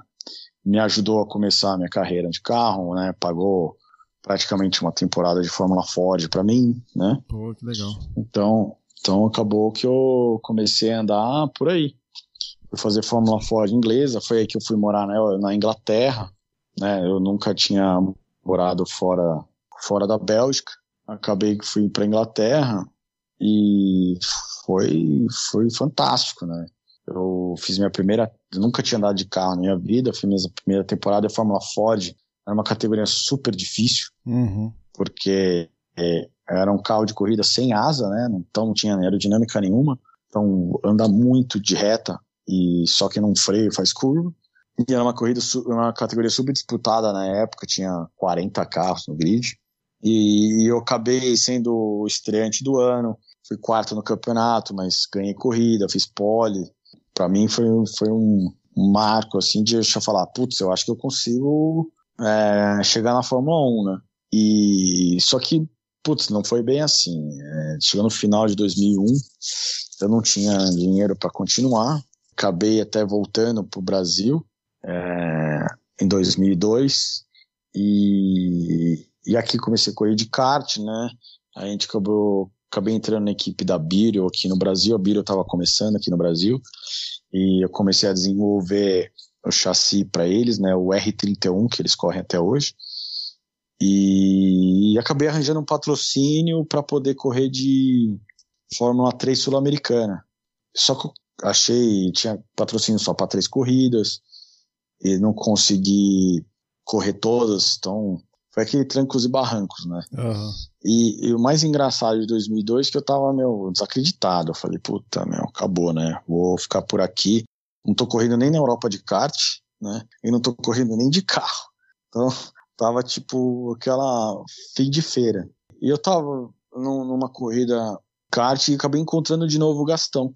E, e o Gastão tava no movimento justamente no contrário, né? Ele tava correndo de Fórmula 3 aqui, né, em 2001 e tinha parado em 2002 também. Só que ele estava montando uma empresa de management, Gestão. né? Ah, É, ele queria administrar a carreira de pilotos e tal. E, e eu falei, caralho, Gastão, que tesão, mas e aí, você já tem piloto? Ele falou, não. Ele falou, você quer ser o primeiro? eu falei, Lógico, lógico que eu quero. Vamos embora. Você só cobaia, pode mandar pau. Aí ele me arranjou um teste na Fórmula Renault italiana com uma equipe totalmente nova, né? Tipo, tinha corrido o ano de 2001, só que não tinha nem classificado para as corridas.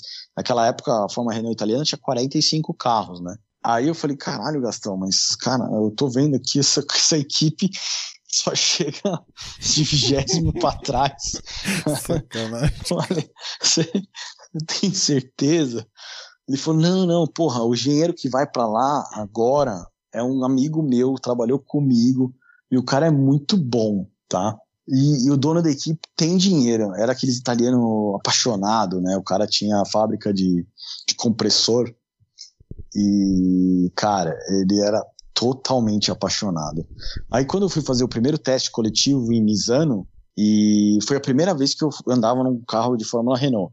Até então eu tinha feito uma temporada de Fórmula Ford na Inglaterra e feito três corridas de as três primeiras corridas de 2002 de Fórmula 3 no Darcio, o Darcio dos Santos, né? E fui no final do ano de 2002 fazer esse teste em Misano. Cara, eu assim, eu fui no teste e acabei meu andando em, fiz o segundo tempo do dia, né? De 45 carros. Cara, se dono da equipe, cara. velho. O cara, meu, dava pulo de um pau, um metro de distância, assim. Né? Falava, que que é isso? Segundo tempo, você tá louco, você vai correr comigo. Eu falei, ó, você resolve com o Gastão, cara, é só acelera. Aí foi como eu fui pra. Voltei, né, pra Europa em 2003 pra correr de Fórmula Renault. Hum. Esse cara bancou praticamente a minha temporada de, de Fórmula Renault em 2003. Só que, cara, eu não tinha dinheiro para treino, então eu ia direto para corrida. Eu só tinha, é, a gente só tinha dinheiro para passar um, um jogo de pneu, né, no final de semana. Então você tinha equipes como a Kran que que andava o Maldonado, andava o Kobayashi, ou também na Prema, que andava o Briscoe, andava o Frank Pereira. Os caras gastavam três, quatro jogos de pneu, né?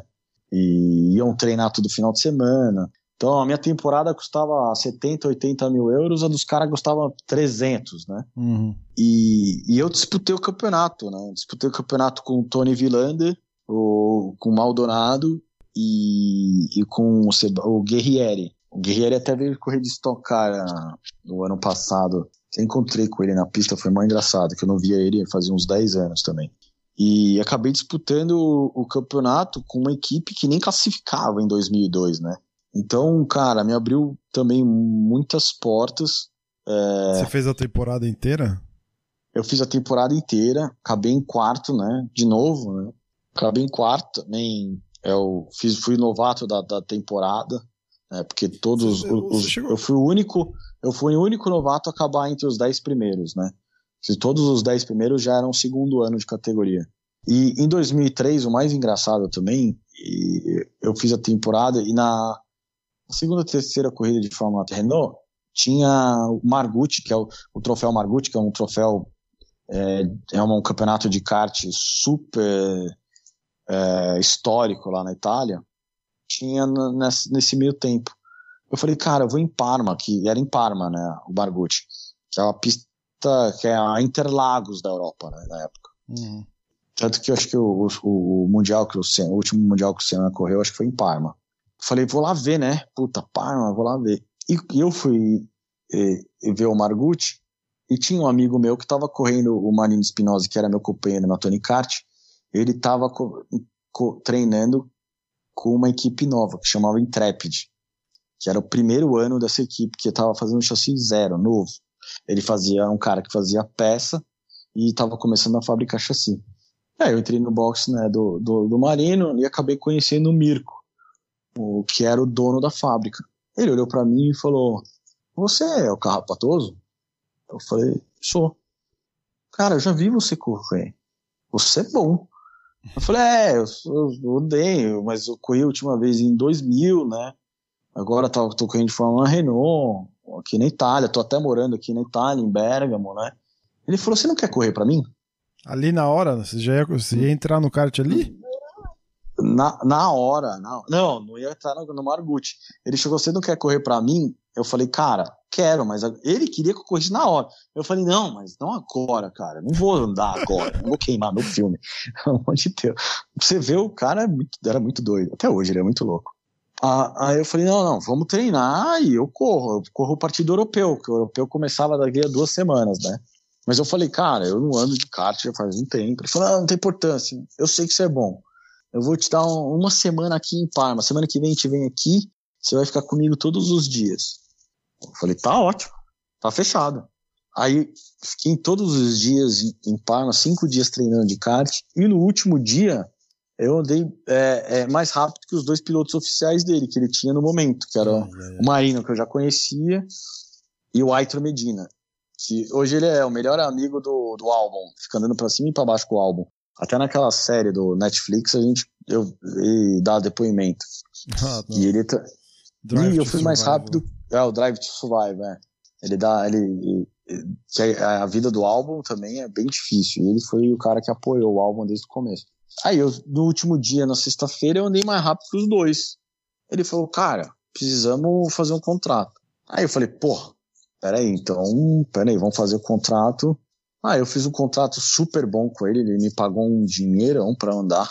Aí eu falei, tava feliz da vida, eu tava com a Fórmula Renault, eu não, olha, aquele ano foi tipo muito louco, porque 2002 eu tava desempregado, achando que eu ia que já era, lá, ficar né? no Brasil, já era. Aí eu fui para 2003, eu tava correndo de, de quase de graça, de, de forma Renault, e eu tava ganhando para correr de kart né? Uma equipe nova. Eu falei, caraca, meu, como coisa é muito louca. E eu fiz todo o desenvolvimento dele de, de, de material, de kart. Tanto que a gente chegou no primeiro ano dele, no Mundial de Sarno, né, que foi em setembro também, eu fiz a pole. Eu fiz a pole de novo. Foi aí que me deu mais oportunidade também para para minha carreira, porque eu fiz uma temporada super boa de Fórmula Renault, né? Então disputei o campeonato até as últimas provas hum. e eu fiz a pole no eu fiz a pole no mundial de kart, né? Então a galera falou, pô, esse cara aí deve deve entender de alguma coisa, né? Uhum. Aí surgiu para mim fazer um teste na Fórmula Renault, só que na Inglaterra. Eu acabei indo fazer um teste na Fórmula Renault na Inglaterra, no Inter Series, e acabei sendo o mais rápido do treino. E o chefe da, da equipe, que é o Oaks, né? Paul Oaks, e que o filho dele é o Oliver Oaks, também foi campeão no mundo de kart, e, e hoje é dono da High Tech. Eu não sei se vocês conhecem a equipe High Tech da, da Fórmula 3. Sim, e acho que eles fazem Fórmula 2 também. Eles é, chegaram eu, a montar a equipe aqui também no Brasil, né? Isso, com o Rodrigo Contin. E hoje eles são donos, eles que fazem a administração dos carros da W Series, né? lá das corridas femininas, né? Ah, que da hora. E, é, e eu acabei indo correr na Inglaterra na equipe do pai dele. Né? O pai dele é um milionário. A equipe, pra você ter uma ideia, era dentro da fazenda dele. Eu morava na fazenda dele. Então, era, era uma equipe também bem, bem estruturada. É, eles tinham, ele tinha comprado o caminhão da, da, da equipe da Petrobras da Forma 3000, sabe? é grande pra caramba e, e tinha uma estrutura muito, muito boa. E eu acabei indo morar com ele. Morava na casa dele. E era mais engraçado que eu morava na, tipo, na casa da piscina, né? Eu nem sabia que tinha isso, né? Quando ele falou, você vai morar na casa da piscina, eu falei, caralho, eu vou morar na piscina, né? Porra, esse cara tá louco, né? Ai, quando eu cheguei na, quando eu cheguei a primeira vez na casa do cara, eu entendi o que, que era a casa da piscina. Uh, tinha um, um, apartamento em cima da piscina do cara. E fora que do outro lado tinha um muro e tinha a equipe que era dentro da propriedade do cara. Nunca vi aquilo na minha vida. Aí o meu, meu engenheiro é o Oliver Gavin, que era um cara da Fórmula 3000. Tanto que meu, meus treinos com ele, todos eu fiz primeiro. Primeiro, primeiro, primeiro. Falei, caralho, vou chegar na primeira corrida, vou passear. Quando foi chegou na primeira corrida, o, o Oliver Gavin foi embora para a Fórmula 3000, né? Pediu demissão, foi para a Fórmula 3000, eu fiquei sem engenheiro, cara. Puta merda, bicho. Antes da primeira corrida, cara, aí você não tem ideia. Aí toca correr atrás de engenheiro. E eu acabei na época, eu estava bem próximo do Alex Dias Ribeiro. Hum. Conhece o Alex Dias? Conheço, conheço. A gente Sim. tem uma amizade de um tempo. E, puta, o Alex tem Inclusive, uma puta história, uma, né? Deu uma live hoje com, com Lito Cavalcante hoje no YouTube. O Alex, o Alex? Cara, é, o Alex é um... Ah. Puta, cara, sou apaixonado pelo cara, bicho. Vira e mexe eu encontro Puta, ele. ele é incrível, ele tem várias histórias assim ah. fantásticas. E eu fazia parte do Atletas de Cristo na época e tava toda semana quase na casa dele e tal. Aí, puta, a primeira coisa que eu fiz, eu liguei pro Alex. O cara tinha, sei lá, 20 anos de Inglaterra, né? Sim, sim. É, o cara tem, tem ah, história lá também. Aí eu falei, cara, o único cara que eu conheço que conhece na Inglaterra é o Alex. Aí eu liguei pro Alex e falei, caralho, Alex, velho, meu engenheiro me deixou na primeira corrida. Eu vou pra primeira corrida sem um cara que mexe no meu carro. Aí ele falou, puta, meu, me dá um tempo pra eu pensar aqui num cara. Aí ele, depois de um tempo, me ligou e falou, puta, eu tenho um cara aqui para você. É um cara amigo meu, trabalhou comigo, puta, eu acho que ele pode te ajudar. Ligou pro cara, o cara foi me encontrar, meu, o cara foi direto pra corrida, cara. Eu só sei que é, a primeira corrida era em Truxton, e eu não sei se vocês conhecem a pista de Truxton. Ela, ela, puta, metade da pista é só curvão de alta, é tudo pé embaixo quase, né? Tem uma reta, uma curva para direita em 90 graus, depois tem um S bem grande assim, e o resto é só curvão de pé embaixo assim, que você tem que ter umas três bolas para fazer. Ah, aí, não, sério, a pista, ela, você olha ela, você fala, nossa, é ridícula essa pista. Mas na hora que você entra dentro do carro, você fala, meu Deus do céu tudo curvão de alta muito foda e, e a última frear a última curva é um S de baixa, então você vem 250 depois de um curvão de alta. Parece um oval mal feito, né? É, tem que frear em vendo segunda aqui, marcha para fazer um S. Cara, era, era, era fácil, mas era difícil. Só que, meu, é, eu não sei se eu dei sorte ou, sei lá, a gente acertou. Só sei que esse cara, a gente chegou em Truxton e, e acabou largando na primeira fila na primeira corrida. Até até a foto até hoje, né, dele liderando o pilotão. E tinha 40 carros lá. Eu falei, caralho, meu, vamos ganhar esse campeonato. Você é eterno otimista, capa. Ah, eu sou, sou o cara positivista, é, né? Vamos lá. Tá, isso aí. Aí, aí, pô, primeira fila, puta, cheguei em segundo, até liderei um pouco a corrida.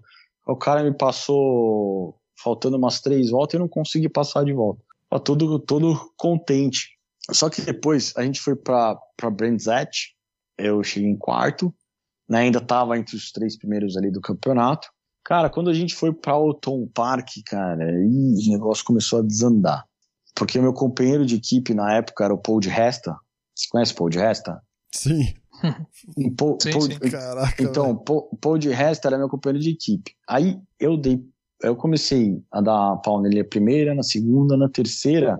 Quando a gente foi para Alton Park, ele, ele, ele chegou na semana de corrida e foi para Manor, né, do John Booth. Aí ele foi para Manor e deixou eu sozinho lá. Só que quem pagava meio que as contas, né, era do meu carro, era ele, que ele era milionário, né? Uhum. E pagava uma bala. Porra, na hora que ele tomou três, três corridas seguidas, tomou um pau de um brasileiro que veio lá do sei lá da onde, o cara desistiu, né? Ele foi pra Manor, que era uma puta equipe, né? Até, sim, o, sim, até... até hoje é, é uma puta equipe. Tem nome, né? É. E eu fiquei sozinho. Aí o negócio começou a desandar. Aí, meu, não tinha não tinha dinheiro para isso, não tinha dinheiro para aquilo, o cara não queria gastar, tinha que fechar outro carro. Puta, aí eu comecei a fazer oitavo, aí foi, a gente foi para Croft, eu fiz nono, não começou a andar direito, meu. Aí o chefe da minha equipe começou a brigar com o engenheiro que era amigo do, do, do Alex. Cara, o negócio começou a desandar de um jeito que chegou metade do campeonato, ele quis fechar a equipe. Aí quando chegou em 2004, né, 2004, na metade do campeonato, eu voltei pro Brasil. Voltei pro Brasil e, e falei, puta, acabou, né, acabou. Não vai ter mais chance de eu continuar. Cheguei pro Gastão e agora? Ele falou, puta, vou trabalhar aqui, vamos ver o que, que, que, que aparece, né? Aí quando chegou, passou um mês, assim, em agosto, o Gastão me ligou. Falou, cara, está preparado para ir para Europa? Eu falei, nossa senhora, eu tô preparado, hum, meu, para ontem, cara. Ele falou, tem um negócio que apareceu assim, que eu não sei como, mas apareceu. Eu preciso andar de Fórmula 3 no europeu, na equipe, na KMS. O piloto dele tá, tá no hospital, o cara não vai poder correr, e, e o Gianni é muito amigo meu, consegui colocar você lá. Só que eu tinha andado de Fórmula 3 é, nessa equipe no começo do ano que eu tinha feito um teste só, um teste em Hockenheim. Era um, era um shootout, né? Era um, era um teste de quatro pilotos, andava no mesmo carro. E era eu, o Sutil, o Bergmeister e tinha mais um alemão que eu esqueci o nome. O Adriano Sutil foi mais rápido de manhã e eu fui mais rápido à tarde. Só que eu não tinha grana para andar de Fórmula 3, né? Então acabei que eu fui, fui pra Fórmula Renault, né? Que tinha mais possibilidade na, na Inglaterra. E ficou, tinha esquecido disso, né? E, e o Gastão falou: ah, é, é Fórmula 3, só que em Nürburgring. Eita, eu falei, tá, mano. puta, beleza, nunca andei em Nürburgring, mas é, tem, quando que a gente vai fazer o teste? Ele falou, não, não, você vai pegar o voo hoje à noite e a corrida é essa semana. eu falei, como cara. assim? O cara, o cara me ligou segunda de manhã, segunda meia-noite eu tava pegando o voo pra, pra Alemanha, velho. Ah, acabei indo pra Alemanha no final de semana direto. Eu nunca tinha andado de Fórmula 3 na Alemanha e eu tinha, fazer a última vez que eu tinha andado a Fórmula 3 era seis meses antes. Isso, eu tô falando num, num, num grid que tinha uh, o, o, o, Rosberg, o, o, Hamilton, o Kubica, o próprio Sutil, né, que estava andando, uhum. uh, James Green, Bruno Spengler, puta, tinha, é um grid Nicolas Lapierre, cara, era um grid muito tenso, cara. Depois eu até mando a foto da, do grid de largada que vocês vão sentar e vão chorar. Hora, 80% dos pilotos ou estão na Fórmula 1 ou estão no DTM. Aí eu, eu, eu olhei e falei, caralho, Gastão, mas caralho, você já viu o grid da Fórmula 3, cara? É tenso, hein? Aí ele falou, cara, é a oportunidade que você tem. A KMS só tem um carro e, e o piloto dele tá no hospital, tá pago a corrida e, cara, tem que andar. Mas eu falei, caralho, mas a KMS, eu tô vendo aqui as primeiras corridas do campeonato, esse cara aí que tá doente, ele não passou do 22 segundo lugar, cara. Mano, como é que a gente vai fazer? Ele falou, o Gastão falou, se vira, é o que tem. eu falei, tá bom, vamos lá, né? Cheguei primeiro treino, meu, não sabia nem pra onde ia, né? Tomei um puta pau. Aí parei, né? Sentei, vi com engenheiros dados tal, vi no board, Aí quando eu cheguei no, no, no, no segundo treino, eu já fiquei em 15 já, era bom pra caralho. Sim. até o dono da equipe falou, caralho, pô, 15 Falei, vai lá. Aí não, não, uma tomada de tempo, eu acabei fa fazendo, acho que por ali também, 15 16 e cheguei em 12 na corrida, sabe? Que pra mim era péssimo, né? Eu falei, caralho, 12 cara. O cara, o dono da equipe, ele nunca tinha visto o cara chegar depois do vigésimo, né? Aí o cara chegou pra mim e falou: caralho, parabéns, puta, caralho. Eu falei, nossa, o cara tá mal feliz. Você nunca tinha andado eu... em Nürburgring? Nunca tinha andado em Nürburgring. E o, a última vez que você tinha sentado num F3 foi. Era seis, seis meses, meses atrás em Hockenheim, né? Em Hockenheim pequeno. Uhum. Era um que era o curto, né? Aí. Só que, puta, naquela época, cara, quando você é moleque tá no gás, Ah, você acha que você tem que andar sempre entre os cinco primeiros, senão. Né, senão é ruim. E eu tava nessa vibe. Né? Quando eu vi o cara comemorando que eu cheguei em décimo segundo, eu falei, caralho. Aí ele falou: você vai andar o resto da temporada. Eu falei, como assim? É, você vai andar o resto da temporada. Vou aposentar outro piloto, você vai andar o resto da temporada. Cara, eu falei, pô, tá bom. Aí acabei andando o resto da temporada, né? Que é as últimas quatro corridas. E, na, e eu fui super bem. Fiquei ali entre os 10 ali, né? Tipo, Hum. que era que era uma, uma equipe de um estava tipo tinha a SM né? Que hoje é a Art Grand Prix com três carros. Tinha a Signature com três carros. Tinha a Manor com três carros. Tinha a Mook com três carros. E eu tava com um carro né? É, era muito difícil. E a Fórmula 3 naquela época era liberado. Então os carros se você tinha dinheiro você podia ir no túnel de tempo no túnel de, no túnel de vento fazer o Aham. seu bodywork então, cada um tinha um side pot, né? A, a carenagem lateral diferente, né? Por causa da aerodinâmica. E eu tava com a standard zona que vinha da, da Lara, né? Aham. E, acabei, che- e na última corrida, meu, surgiu, acabei conhecendo o Gastão, conheceu o Giovanni Minardi, né? E, e o Giancarlo. Acabaram indo até meu box e fizeram um convite para eu andar de Fórmula 1 em 2005. Uou. Eu falei, caramba, dá de Fórmula 1, pelo amor de Deus. É, só que o meu contrato é, para andar na Minardi, eu tinha que levar 3 milhões de euros. Ah, tá fácil. Pra... Tava moleza, né? O cara tava todo quebrado, já 3 milhões de. E, e porra, pra mim aquela época era era animal, porque a Minardi tinha acabado de sair o Alonso. E o Alonso tinha ido pra Benetton, né? Uhum. eu, e eu conheci o Alonso minha vida inteira, né? Aí eu falei, caralho, o Alonso acabou de sair da Minardi e foi pra Benetton. Então, negócio ruim de andar na Minardi não é. Se eu andar meio na Minardi, eu tô feito, né? Aí taca eu e Gastão, meu, correr atrás de dinheiro, né? Você chegou a treinar, testar ou não?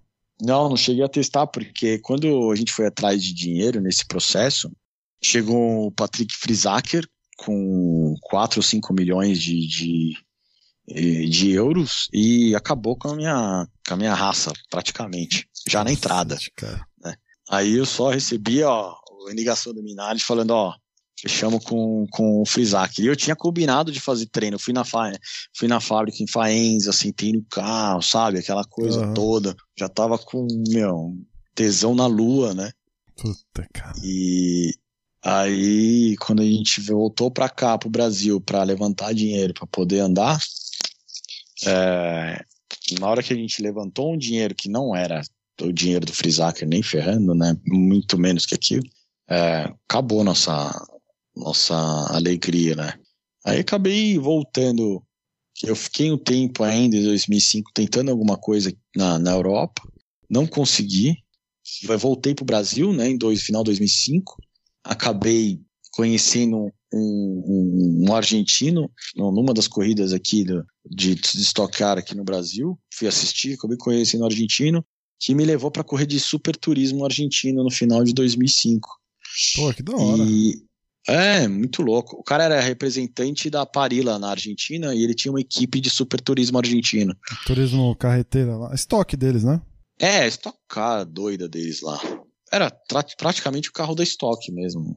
né, Motor V8, etc. Uhum. E eu acabei ganhando a corrida lá, né? Aí acabei ficando mais um tempo, corri mais duas, três corridas. Cheguei ali em terceiro, quarto, fui bem até. Ganhei a primeira de cara e acabei chegando segundo, terceiro, nas últimas três do campeonato. Você, você Aí- morou lá? Você morou lá ou não? Chegou a morar na Argentina? Morei, morei, morei em Buenos Aires. Ah, legal. Morei em Buenos Aires uns quatro, uns quatro meses, né? É. Morei em Buenos Aires, ali em Palermo Alto, que era bom até, legal. Buenos Aires é uma cidade muito legal, Sim. muito linda. Naquela época ainda, né? Acho que tava estourando. Puta. Né? Tava, tava, meu, tava muito top. Sei lá, eu gostei bastante. Tem gente que não gosta da Argentina, eu gosto. Eu acho bem legal. Pelo menos Buenos Aires ali. Eu corri em La Plata, Paraná e acabei voltando ao Brasil em, em, é, no final assim de 2005. Aí na última corrida da da da Stock, é, eu era bem amigo do Ricardo Maurício e o Ricardo Maurício estava correndo Stock, fui assistindo o box dele e, e ele acabou, ele estava correndo uma equipe que chama Catálogo, né, do do Fernando Parra e acabei conhecendo o Fernando, acabamos fazendo amizade e eu acabei fechando com ele para correr de estoque em 2006, né? Acabei conhecendo ele em 2005, pra, aí acabei conhecendo também a, a, a filha dele, que foi minha ex-mulher, né? Acabei casando com ela em 2006, né? Fala a verdade. Uhum. Então eu fechei de estoque e acabei casando no mesmo, mesmo ano. Ele, acabei casando com a filha do dono da equipe, praticamente. E corri de estoque dois anos, 2006 e 2007. Puta, só que eu fui super mal na Stock Car. Meu carro só quebrado, tive muito azar. Muito azar mesmo. Mas você é... curtiu, assim, a experiência do... É, eu... Essa fase não, da Stock? Putz, eu corri dois anos na Stock e acabei quatro corridas. É, então... Não deu pra curtir muito. Meu handicap, né? E a Stock Car naquela época, em 2006, tinha também 45 carros, uhum. tinha pré-classificação, né? Vec, Só entrava no grid 36. Hã? Vectra, Astra? No... Eu corria de Mitsubishi Lancer. Mitsubishi. Isso. Tinha Mitsubishi, tinha o Volkswagen Bora, o Nossa, Chevrolet era Astra, isso? Era o Acho Astra. era o Astra. Ah. É, é. Bora, Chevrolet. Tinha Peugeot também. Não tinha Peugeot? Ah, e o Peugeot. Peugeot isso, também. Peugeot. Isso, eu sabia que tinha mais uma marca. E o Peugeot, né? E fiquei até 2007, cara, mas eu, eu, eu tive tanta frustração no Stock Car, meu carro só quebrava. Quando eu tive a oportunidade de ir para os Estados Unidos, né, final de 2007, um engenheiro que tinha trabalhado na Europa estava trabalhando numa equipe da Porsche na América Alemã, né, nos Estados Unidos. Uhum. E tá, trocando e-mail, ele falou, pô, então vem treinar aqui com a gente. E a América Alemã era totalmente diferente do que eu tinha acostumado, né? Tava correndo só corrida de sprint e, e a América Alemã era corrida de longa duração, né? 12 horas de Sebring, uhum. 6 horas de St. Petersburg, né? Long Beach, uh, mais 6 horas Salt Lake, né? É, é, é Daytona era o, era o calendário da IMSA. Do, é, era outro campeonato. Ah, pode Não, o, o IMSA era, fazia era América Alemã. Era do, do Grand Dam lá, Grand Dam, né, que fazia Daytona. É que depois eles se juntaram. O Grand Dam é aqueles protótipo americano, a Riley Scott, sabe? Aqueles protótipos que até o Boni trouxe um protótipo desse para correr junto com, com o Jafone lá nas mil milhas brasileiras, sabe? Que da hora, cara. É, um, é uns protótipos hum, americanos, né? Que era da família da NASCAR, né? Que fazia esses protótipos da Grand Am. Aí depois juntou com o IMSA, que era, que era quem fazia o Campeonato da América Alemãs, Aí começaram esses protótipos mais Le Mans, né? Aquele protótipo da Cadillac, uhum. os Honda Cura, que deu essa cara nova que é hoje. Antigamente, você pegar os vídeos aí de 10 anos atrás, você vai ver que eles andavam com a carenagem bem diferente de que é hoje. Uhum. Parecia mais um autorama, assim. Ah, verdade, era uma coisa bem chapada, né? Era chapadão, assim, parecia um Muravich. Nossa, pode assim, crer, o, você falou do Autorama, veio na hora a imagem do negócio. É, exatamente. E eu fui pro teste ali em 2007, né, para 2008, né? E andei super bem. Teste Sebring era, era o Bal Gardner e, e, tinha mais outro piloto que era o Pastorelli, Nick Pastorelli. E, e acabei, meu, no final do dia sendo mais rápido que os dois. Aí os caras falaram, ah, vamos correr, vamos correr com a gente. E fui correr em 2008 na América Alemã, né? Fiz a primeira corrida em Long Beach, ficamos em quarto, não, é, quinto em Long Beach. Depois das 12 horas de Sebring, acho que a gente foi quarto também. Isso. Só que a gente corria de pneu Kunro, né? De pneu Kunro, a gente era oficial pneu Kunro, e só que o Michelin e o Dunlop eram muito mais rápidos, né? Mas como a gente tinha patrocínio do Kunro, tinha, tinha pneu à vontade, o Kunro era bem mais duro, a gente tinha muito mais autonomia, assim, a gente durava nos stint longos, a gente até conseguia chegar, mas, puta, na tomada de tempo a gente tomava tipo um segundo e meio e não tinha reza brava que fazia andar, né? Hum. E foi uma experiência super legal, porque eu tinha acostumado sempre ser rápido, né? Não fazer stint de uma hora e meia, sabe? Então, para mim foi puta, uma, um aprendizado gigantesco de, de aprender a controlar né, o ritmo, né, segurar, economizar combustível. Sim, outra fazer, tocada, né? Fazer stint longo, até então eu só tinha andado 45 minutos, né, máximo 50 minutos de carro. É, fazer um stint de uma hora e meia, cara, putz, é outro, outra pegada. Às vezes até esticar, né, num double stint. Putz, Nossa, cara. Era, é, puta, tinha. Eu, eu, eu, no começo eu sofri um pouco com isso. Não ah, tinha, eu vou daqui até, até Campos do Jordão ali, a 300 por hora, tá fácil, né? É, a gente andava no GT2, dava por aí mesmo. Você é louco. 90 e tanto. Era rápido pra caramba, tinha quase 600 cavalos o carro. Um GT2 RSR, meu, nossa, andava muito aquele negócio. Até então não tinha andado de Stock Car, né?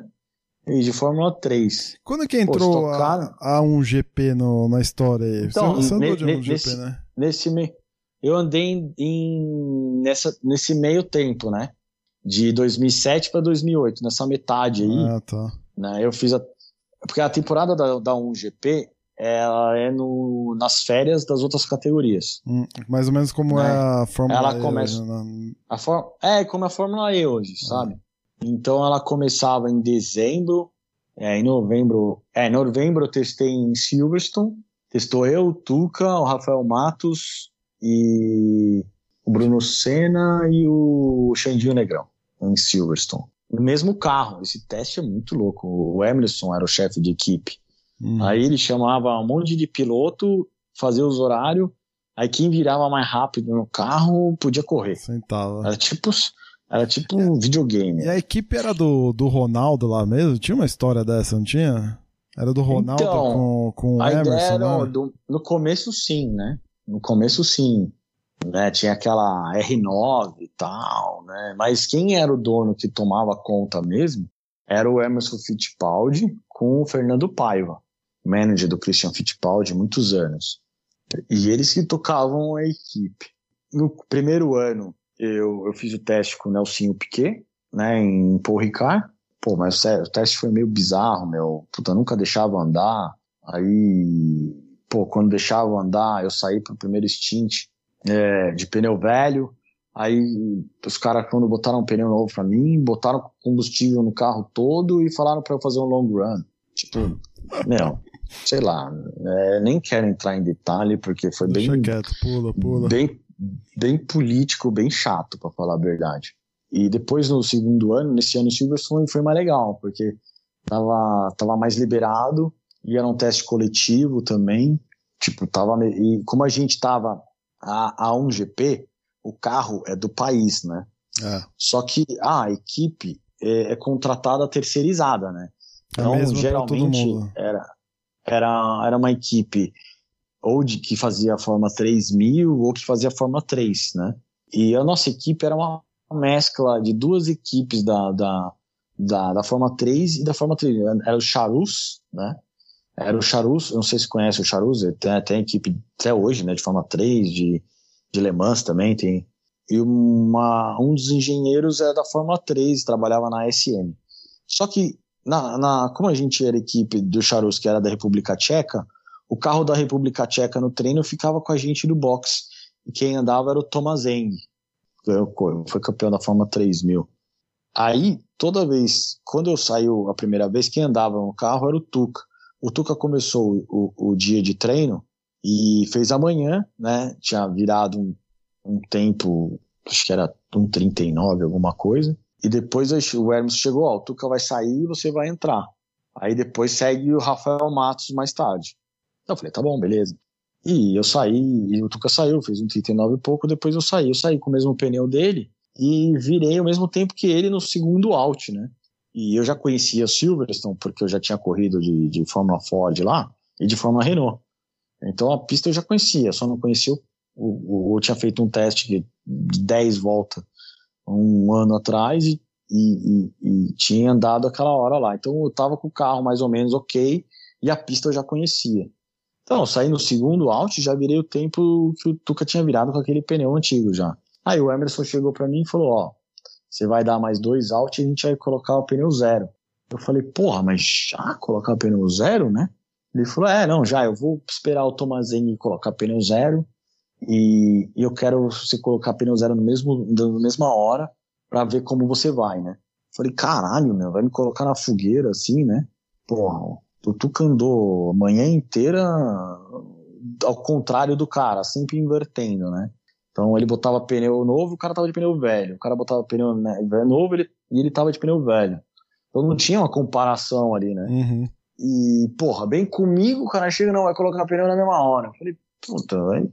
E eu conheci o Tomazen, sabia que ele era rápido pra caralho. Eu falei, puta que pariu, meu. Tô fudido. Aí, pô, dei mais dois out, consegui melhorar um pouco o meu tempo. E ele falou, falou, ó, agora você vai colocar o pneu zero, é só esse que tem. Então, trate de aproveitar. Tipo, aquela pressão básica, né? tipo, você, você, chega e fala, meu, como assim, Cacete, cara? Você tá me ajudando mesmo? né? Então, aí paramos, parei um pouco, falei pro engenheiro, ó, pô, tá, tá saindo diferente, tá, fizemos um setupzinho ali naqueles dois out e fiquei esperando o Tomazen. Aí parou, o Tomazen botou pneu, eu botei pneu, cara, e saí metendo chinelo, né? Falei, cara, isso eu tenho minhas três voltas também da vida, né? Tava lá todo ferrado pra andar na um GP. Aí eu saí e, cara, eu saí a primeira volta, esquentei, e a segunda volta eu já, meu, puta, fiei o cacete. Aí, putz, só que eu não, eu não tinha os trechos, né? Eu só tinha a volta final. Eu sabia mais ou menos quando estavam virando.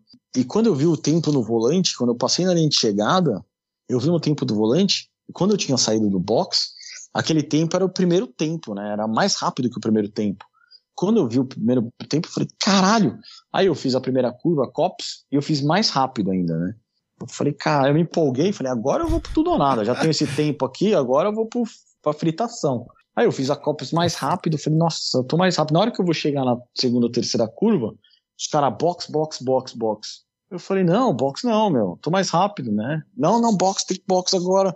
Ah, box, rolou uma, rola uma, uma discussão no, no rádio ali? É, ah, box agora, não tem combustível. Ele falava, não tem combustível, não tem combustível.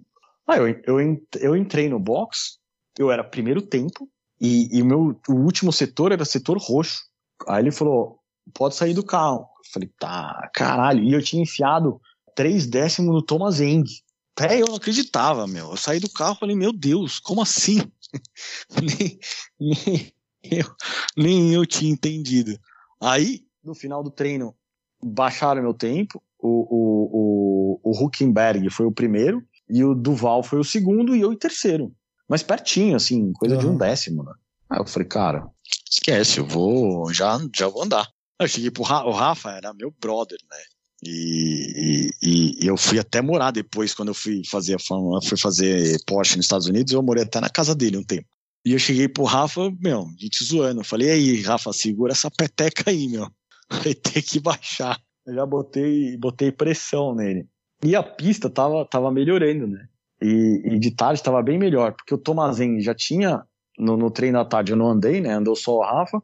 E o Tomazinho já tinha melhorado o tempo dele que ele tinha feito de manhã e, e o Rafa não estava conseguindo. Aí na hora que ele botou o pneu zero, ele virou quase o mesmo tempo que eu. A tipo diferença de puta milésimo ali, né? Eu falei, caralho, quase cravou, mas não cravou. Tanto que ele saiu do carro e falou, é, carrapa, meu, acho que ficou feio para você. Eu falei, cara, ficou feio o cacete, o Tomazeng, olha lá, melhorou quase meio segundo.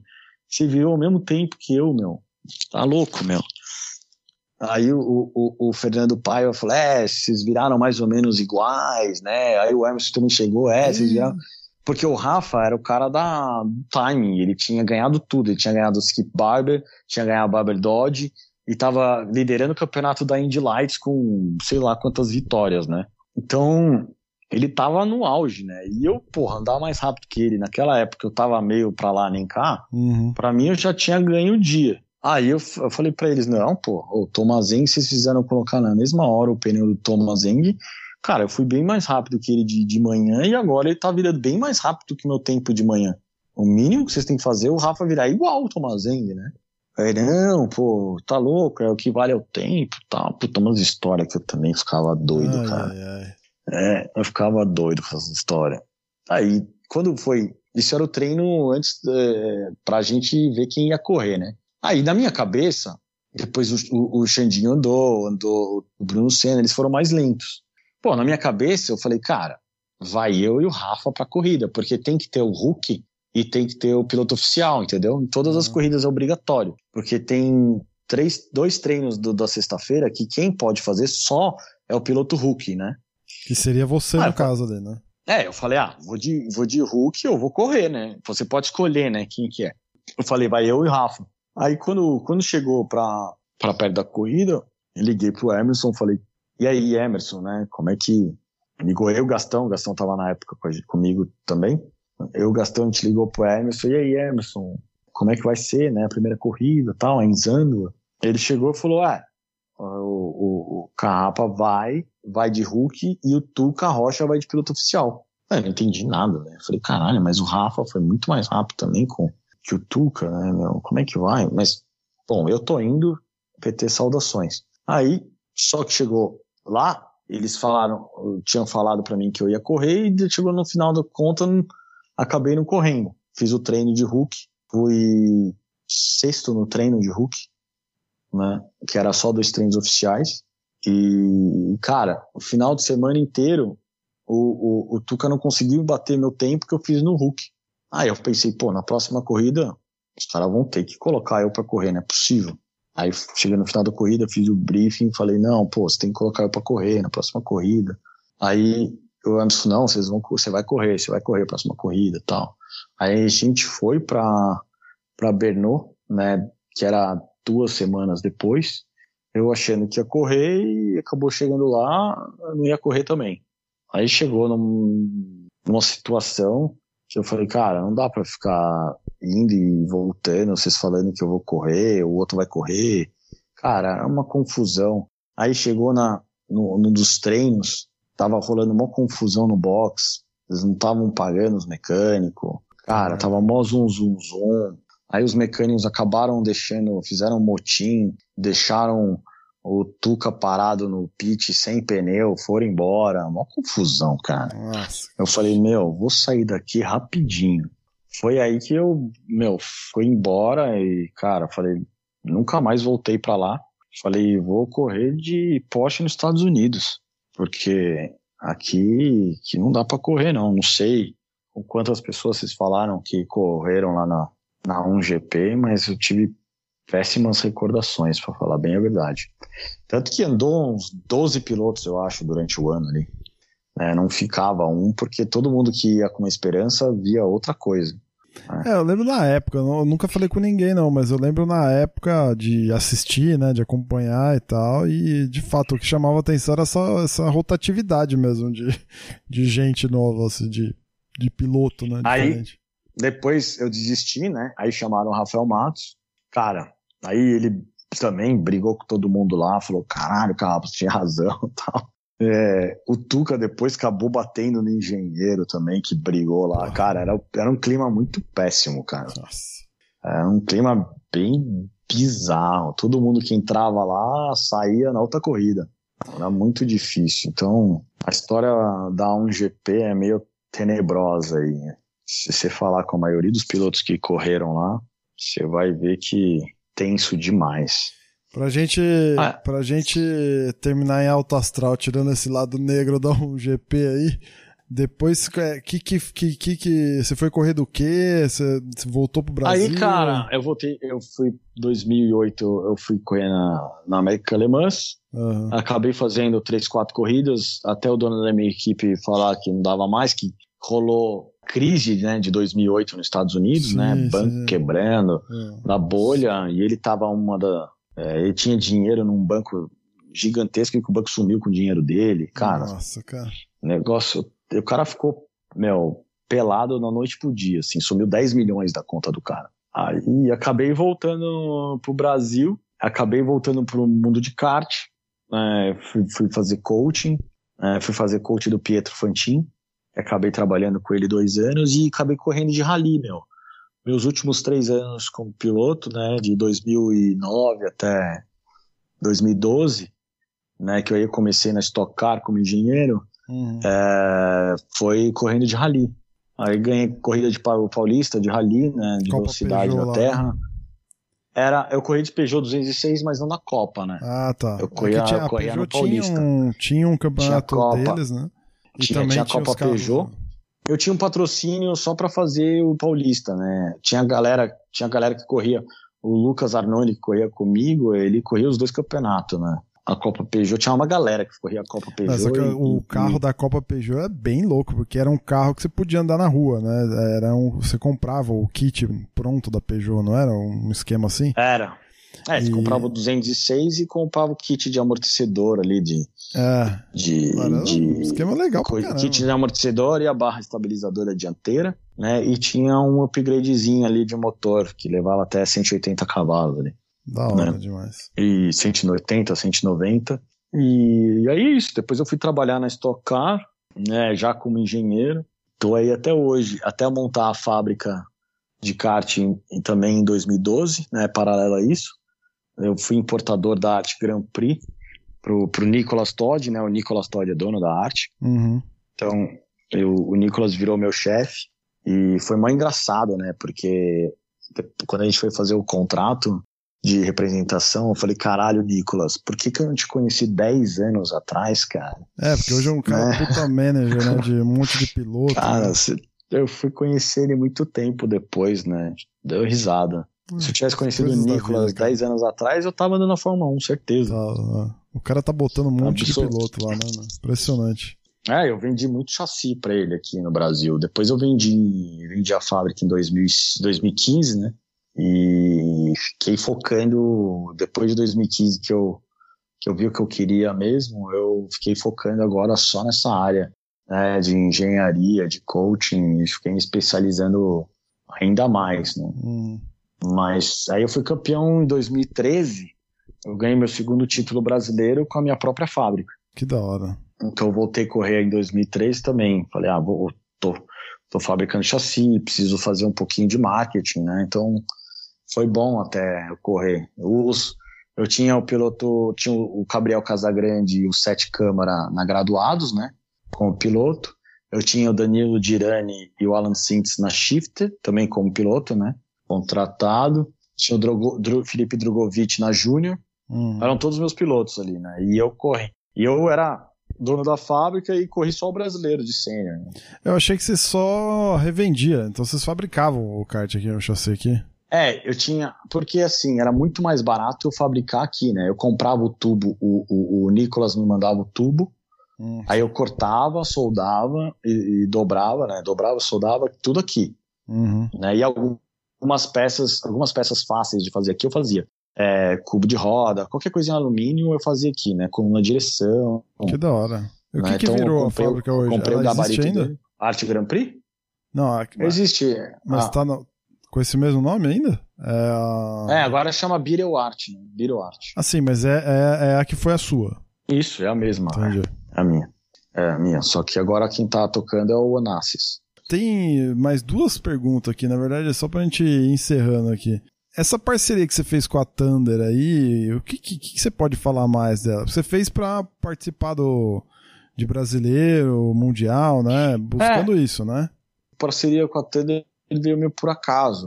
Eu conheço bem o Belisário, que é o. Eu, eu corri com a Thunder em 2010, né? É, quando ela era na Brinquedos Bandeirantes Bandeirante. ainda, né? É. A Brinquedos Bandeirantes que fazia o chassi. Uhum. E, e depois eu parei de correr, né? E vou, eu fui ser fabricante. Depois que eu saí da Thunder, eu fui ser fabricante de kart.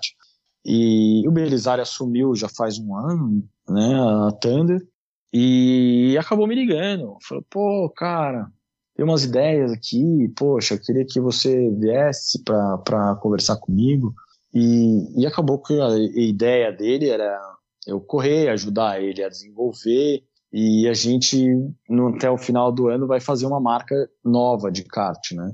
E, e, nesse processo eu falei, cara, você veio na hora certa, no lugar certo, porque eu já estava querendo correr, porque eu quero correr um Mundial de kart no Brasil, é, eu vi uns e... papos seu aí com, é, com a é. turma do passado aí, nas redes sociais e tal, os caras pilhando. Então você é, vai correr eu, mesmo. Eu tava programado para correr o Mundial esse ano, né? Já tava me preparando, puta, tive que emagrecer quase 10 quilos. Cacete. E tava me preparando super bem. Tô ainda correndo.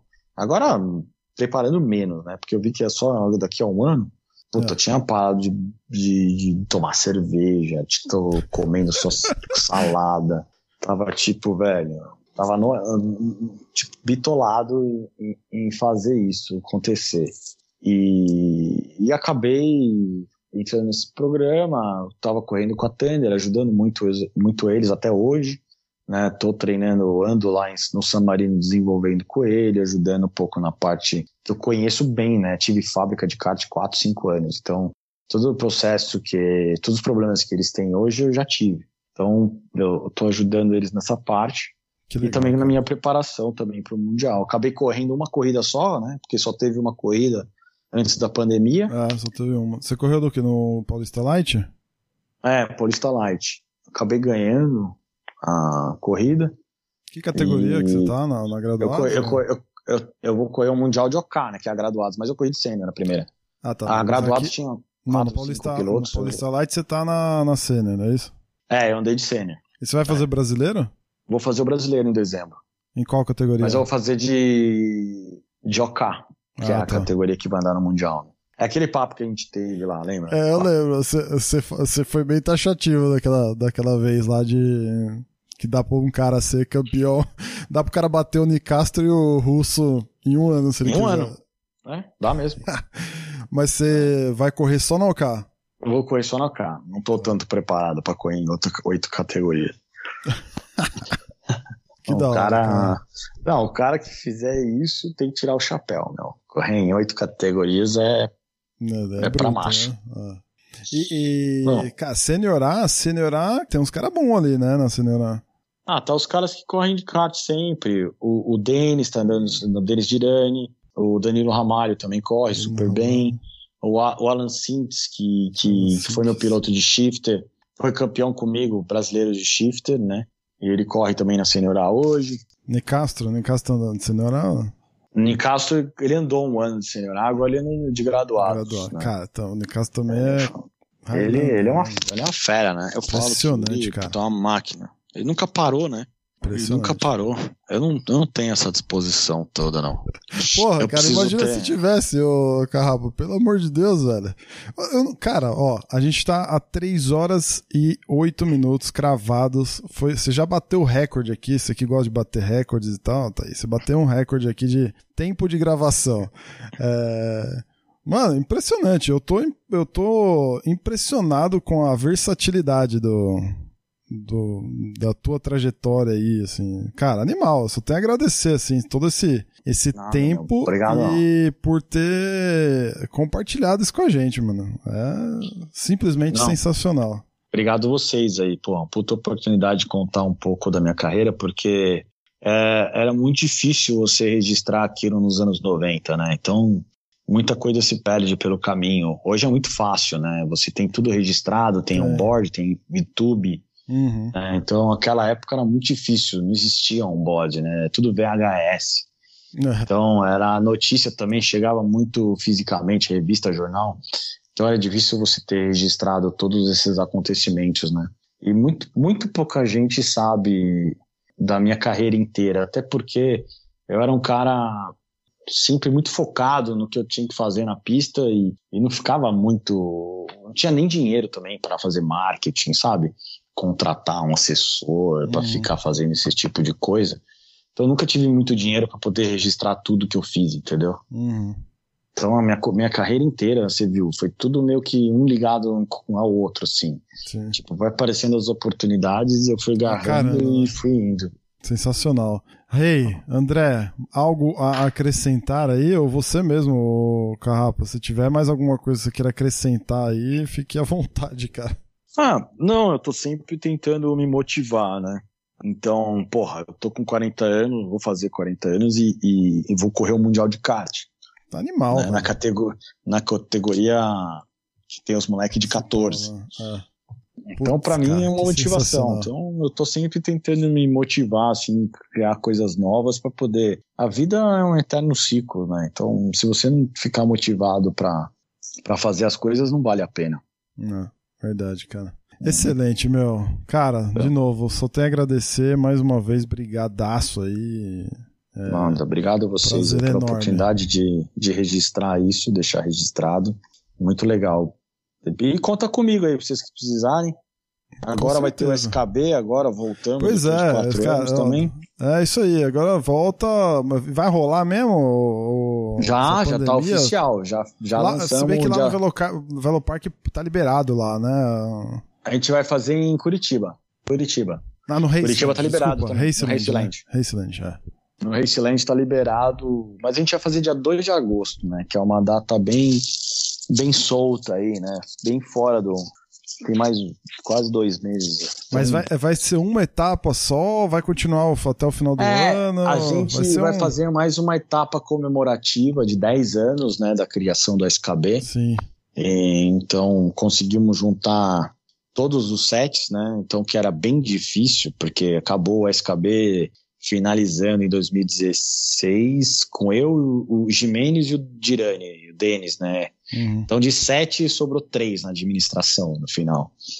Então a gente queria fazer tipo uma coisa meio pontual para tentar reunir todos também, porque é muito difícil você com, é, manter os sete o, o ano todo trabalhando, sabe? Sim, sim, sim. Até porque certeza. o nosso trabalho nesse campeonato é um pouco altruísta também. A gente não ganha dinheiro, né? Então a gente pega toda a nossa, nossa renda e, e dá premiação para os pilotos, né? Uhum. A gente gasta mais em premiação, em divulgação, é, pra, em transmissão também. Estou tentando ver se a gente consegue o Sport TV. O, o Alto Mais o que a gente conseguiu já, então o Sport TV eu estou tentando ver se sai. Então, esse tipo de Legal. coisa que a gente não vê muito no kart, que a gente sabe que a gente precisava e, e, não tem, né? Premiação em dinheiro, então vai ter uma premiação boa em dinheiro para os pilotos, é, em, em, peça também. A gente tenta troféu também, os puta troféu animal. Não, eu acho que assim, tem... o que vocês fizeram na, na época que rolou, acho que foi bem, bem as avessas do que a gente estava tendo de, de kart aqui.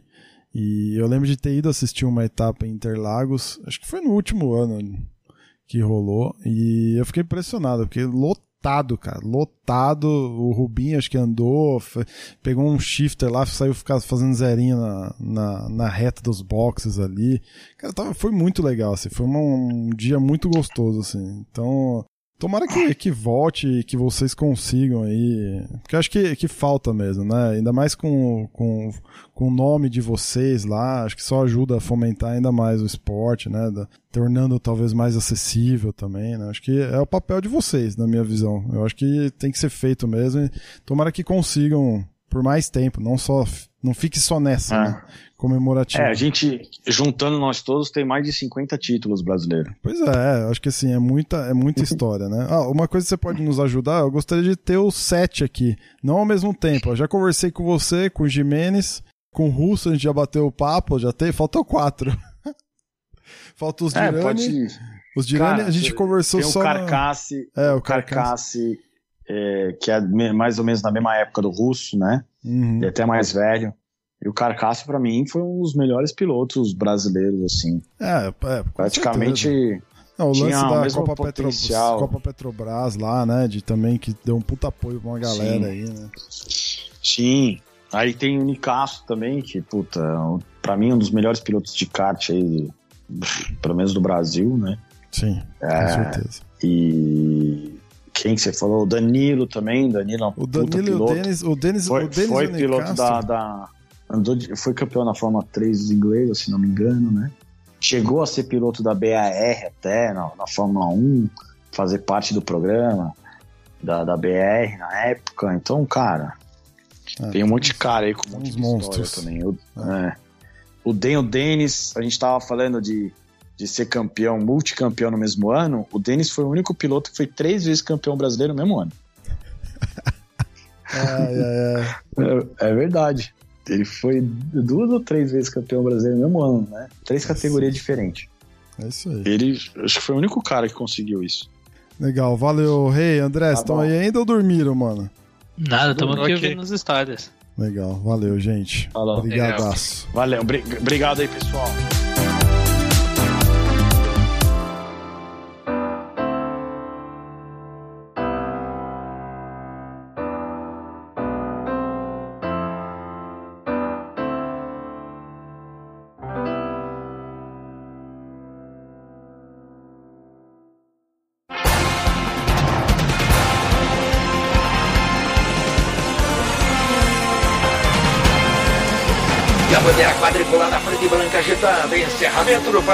Cardbus. Acesse o site card.bus e interaja conosco nas redes sociais.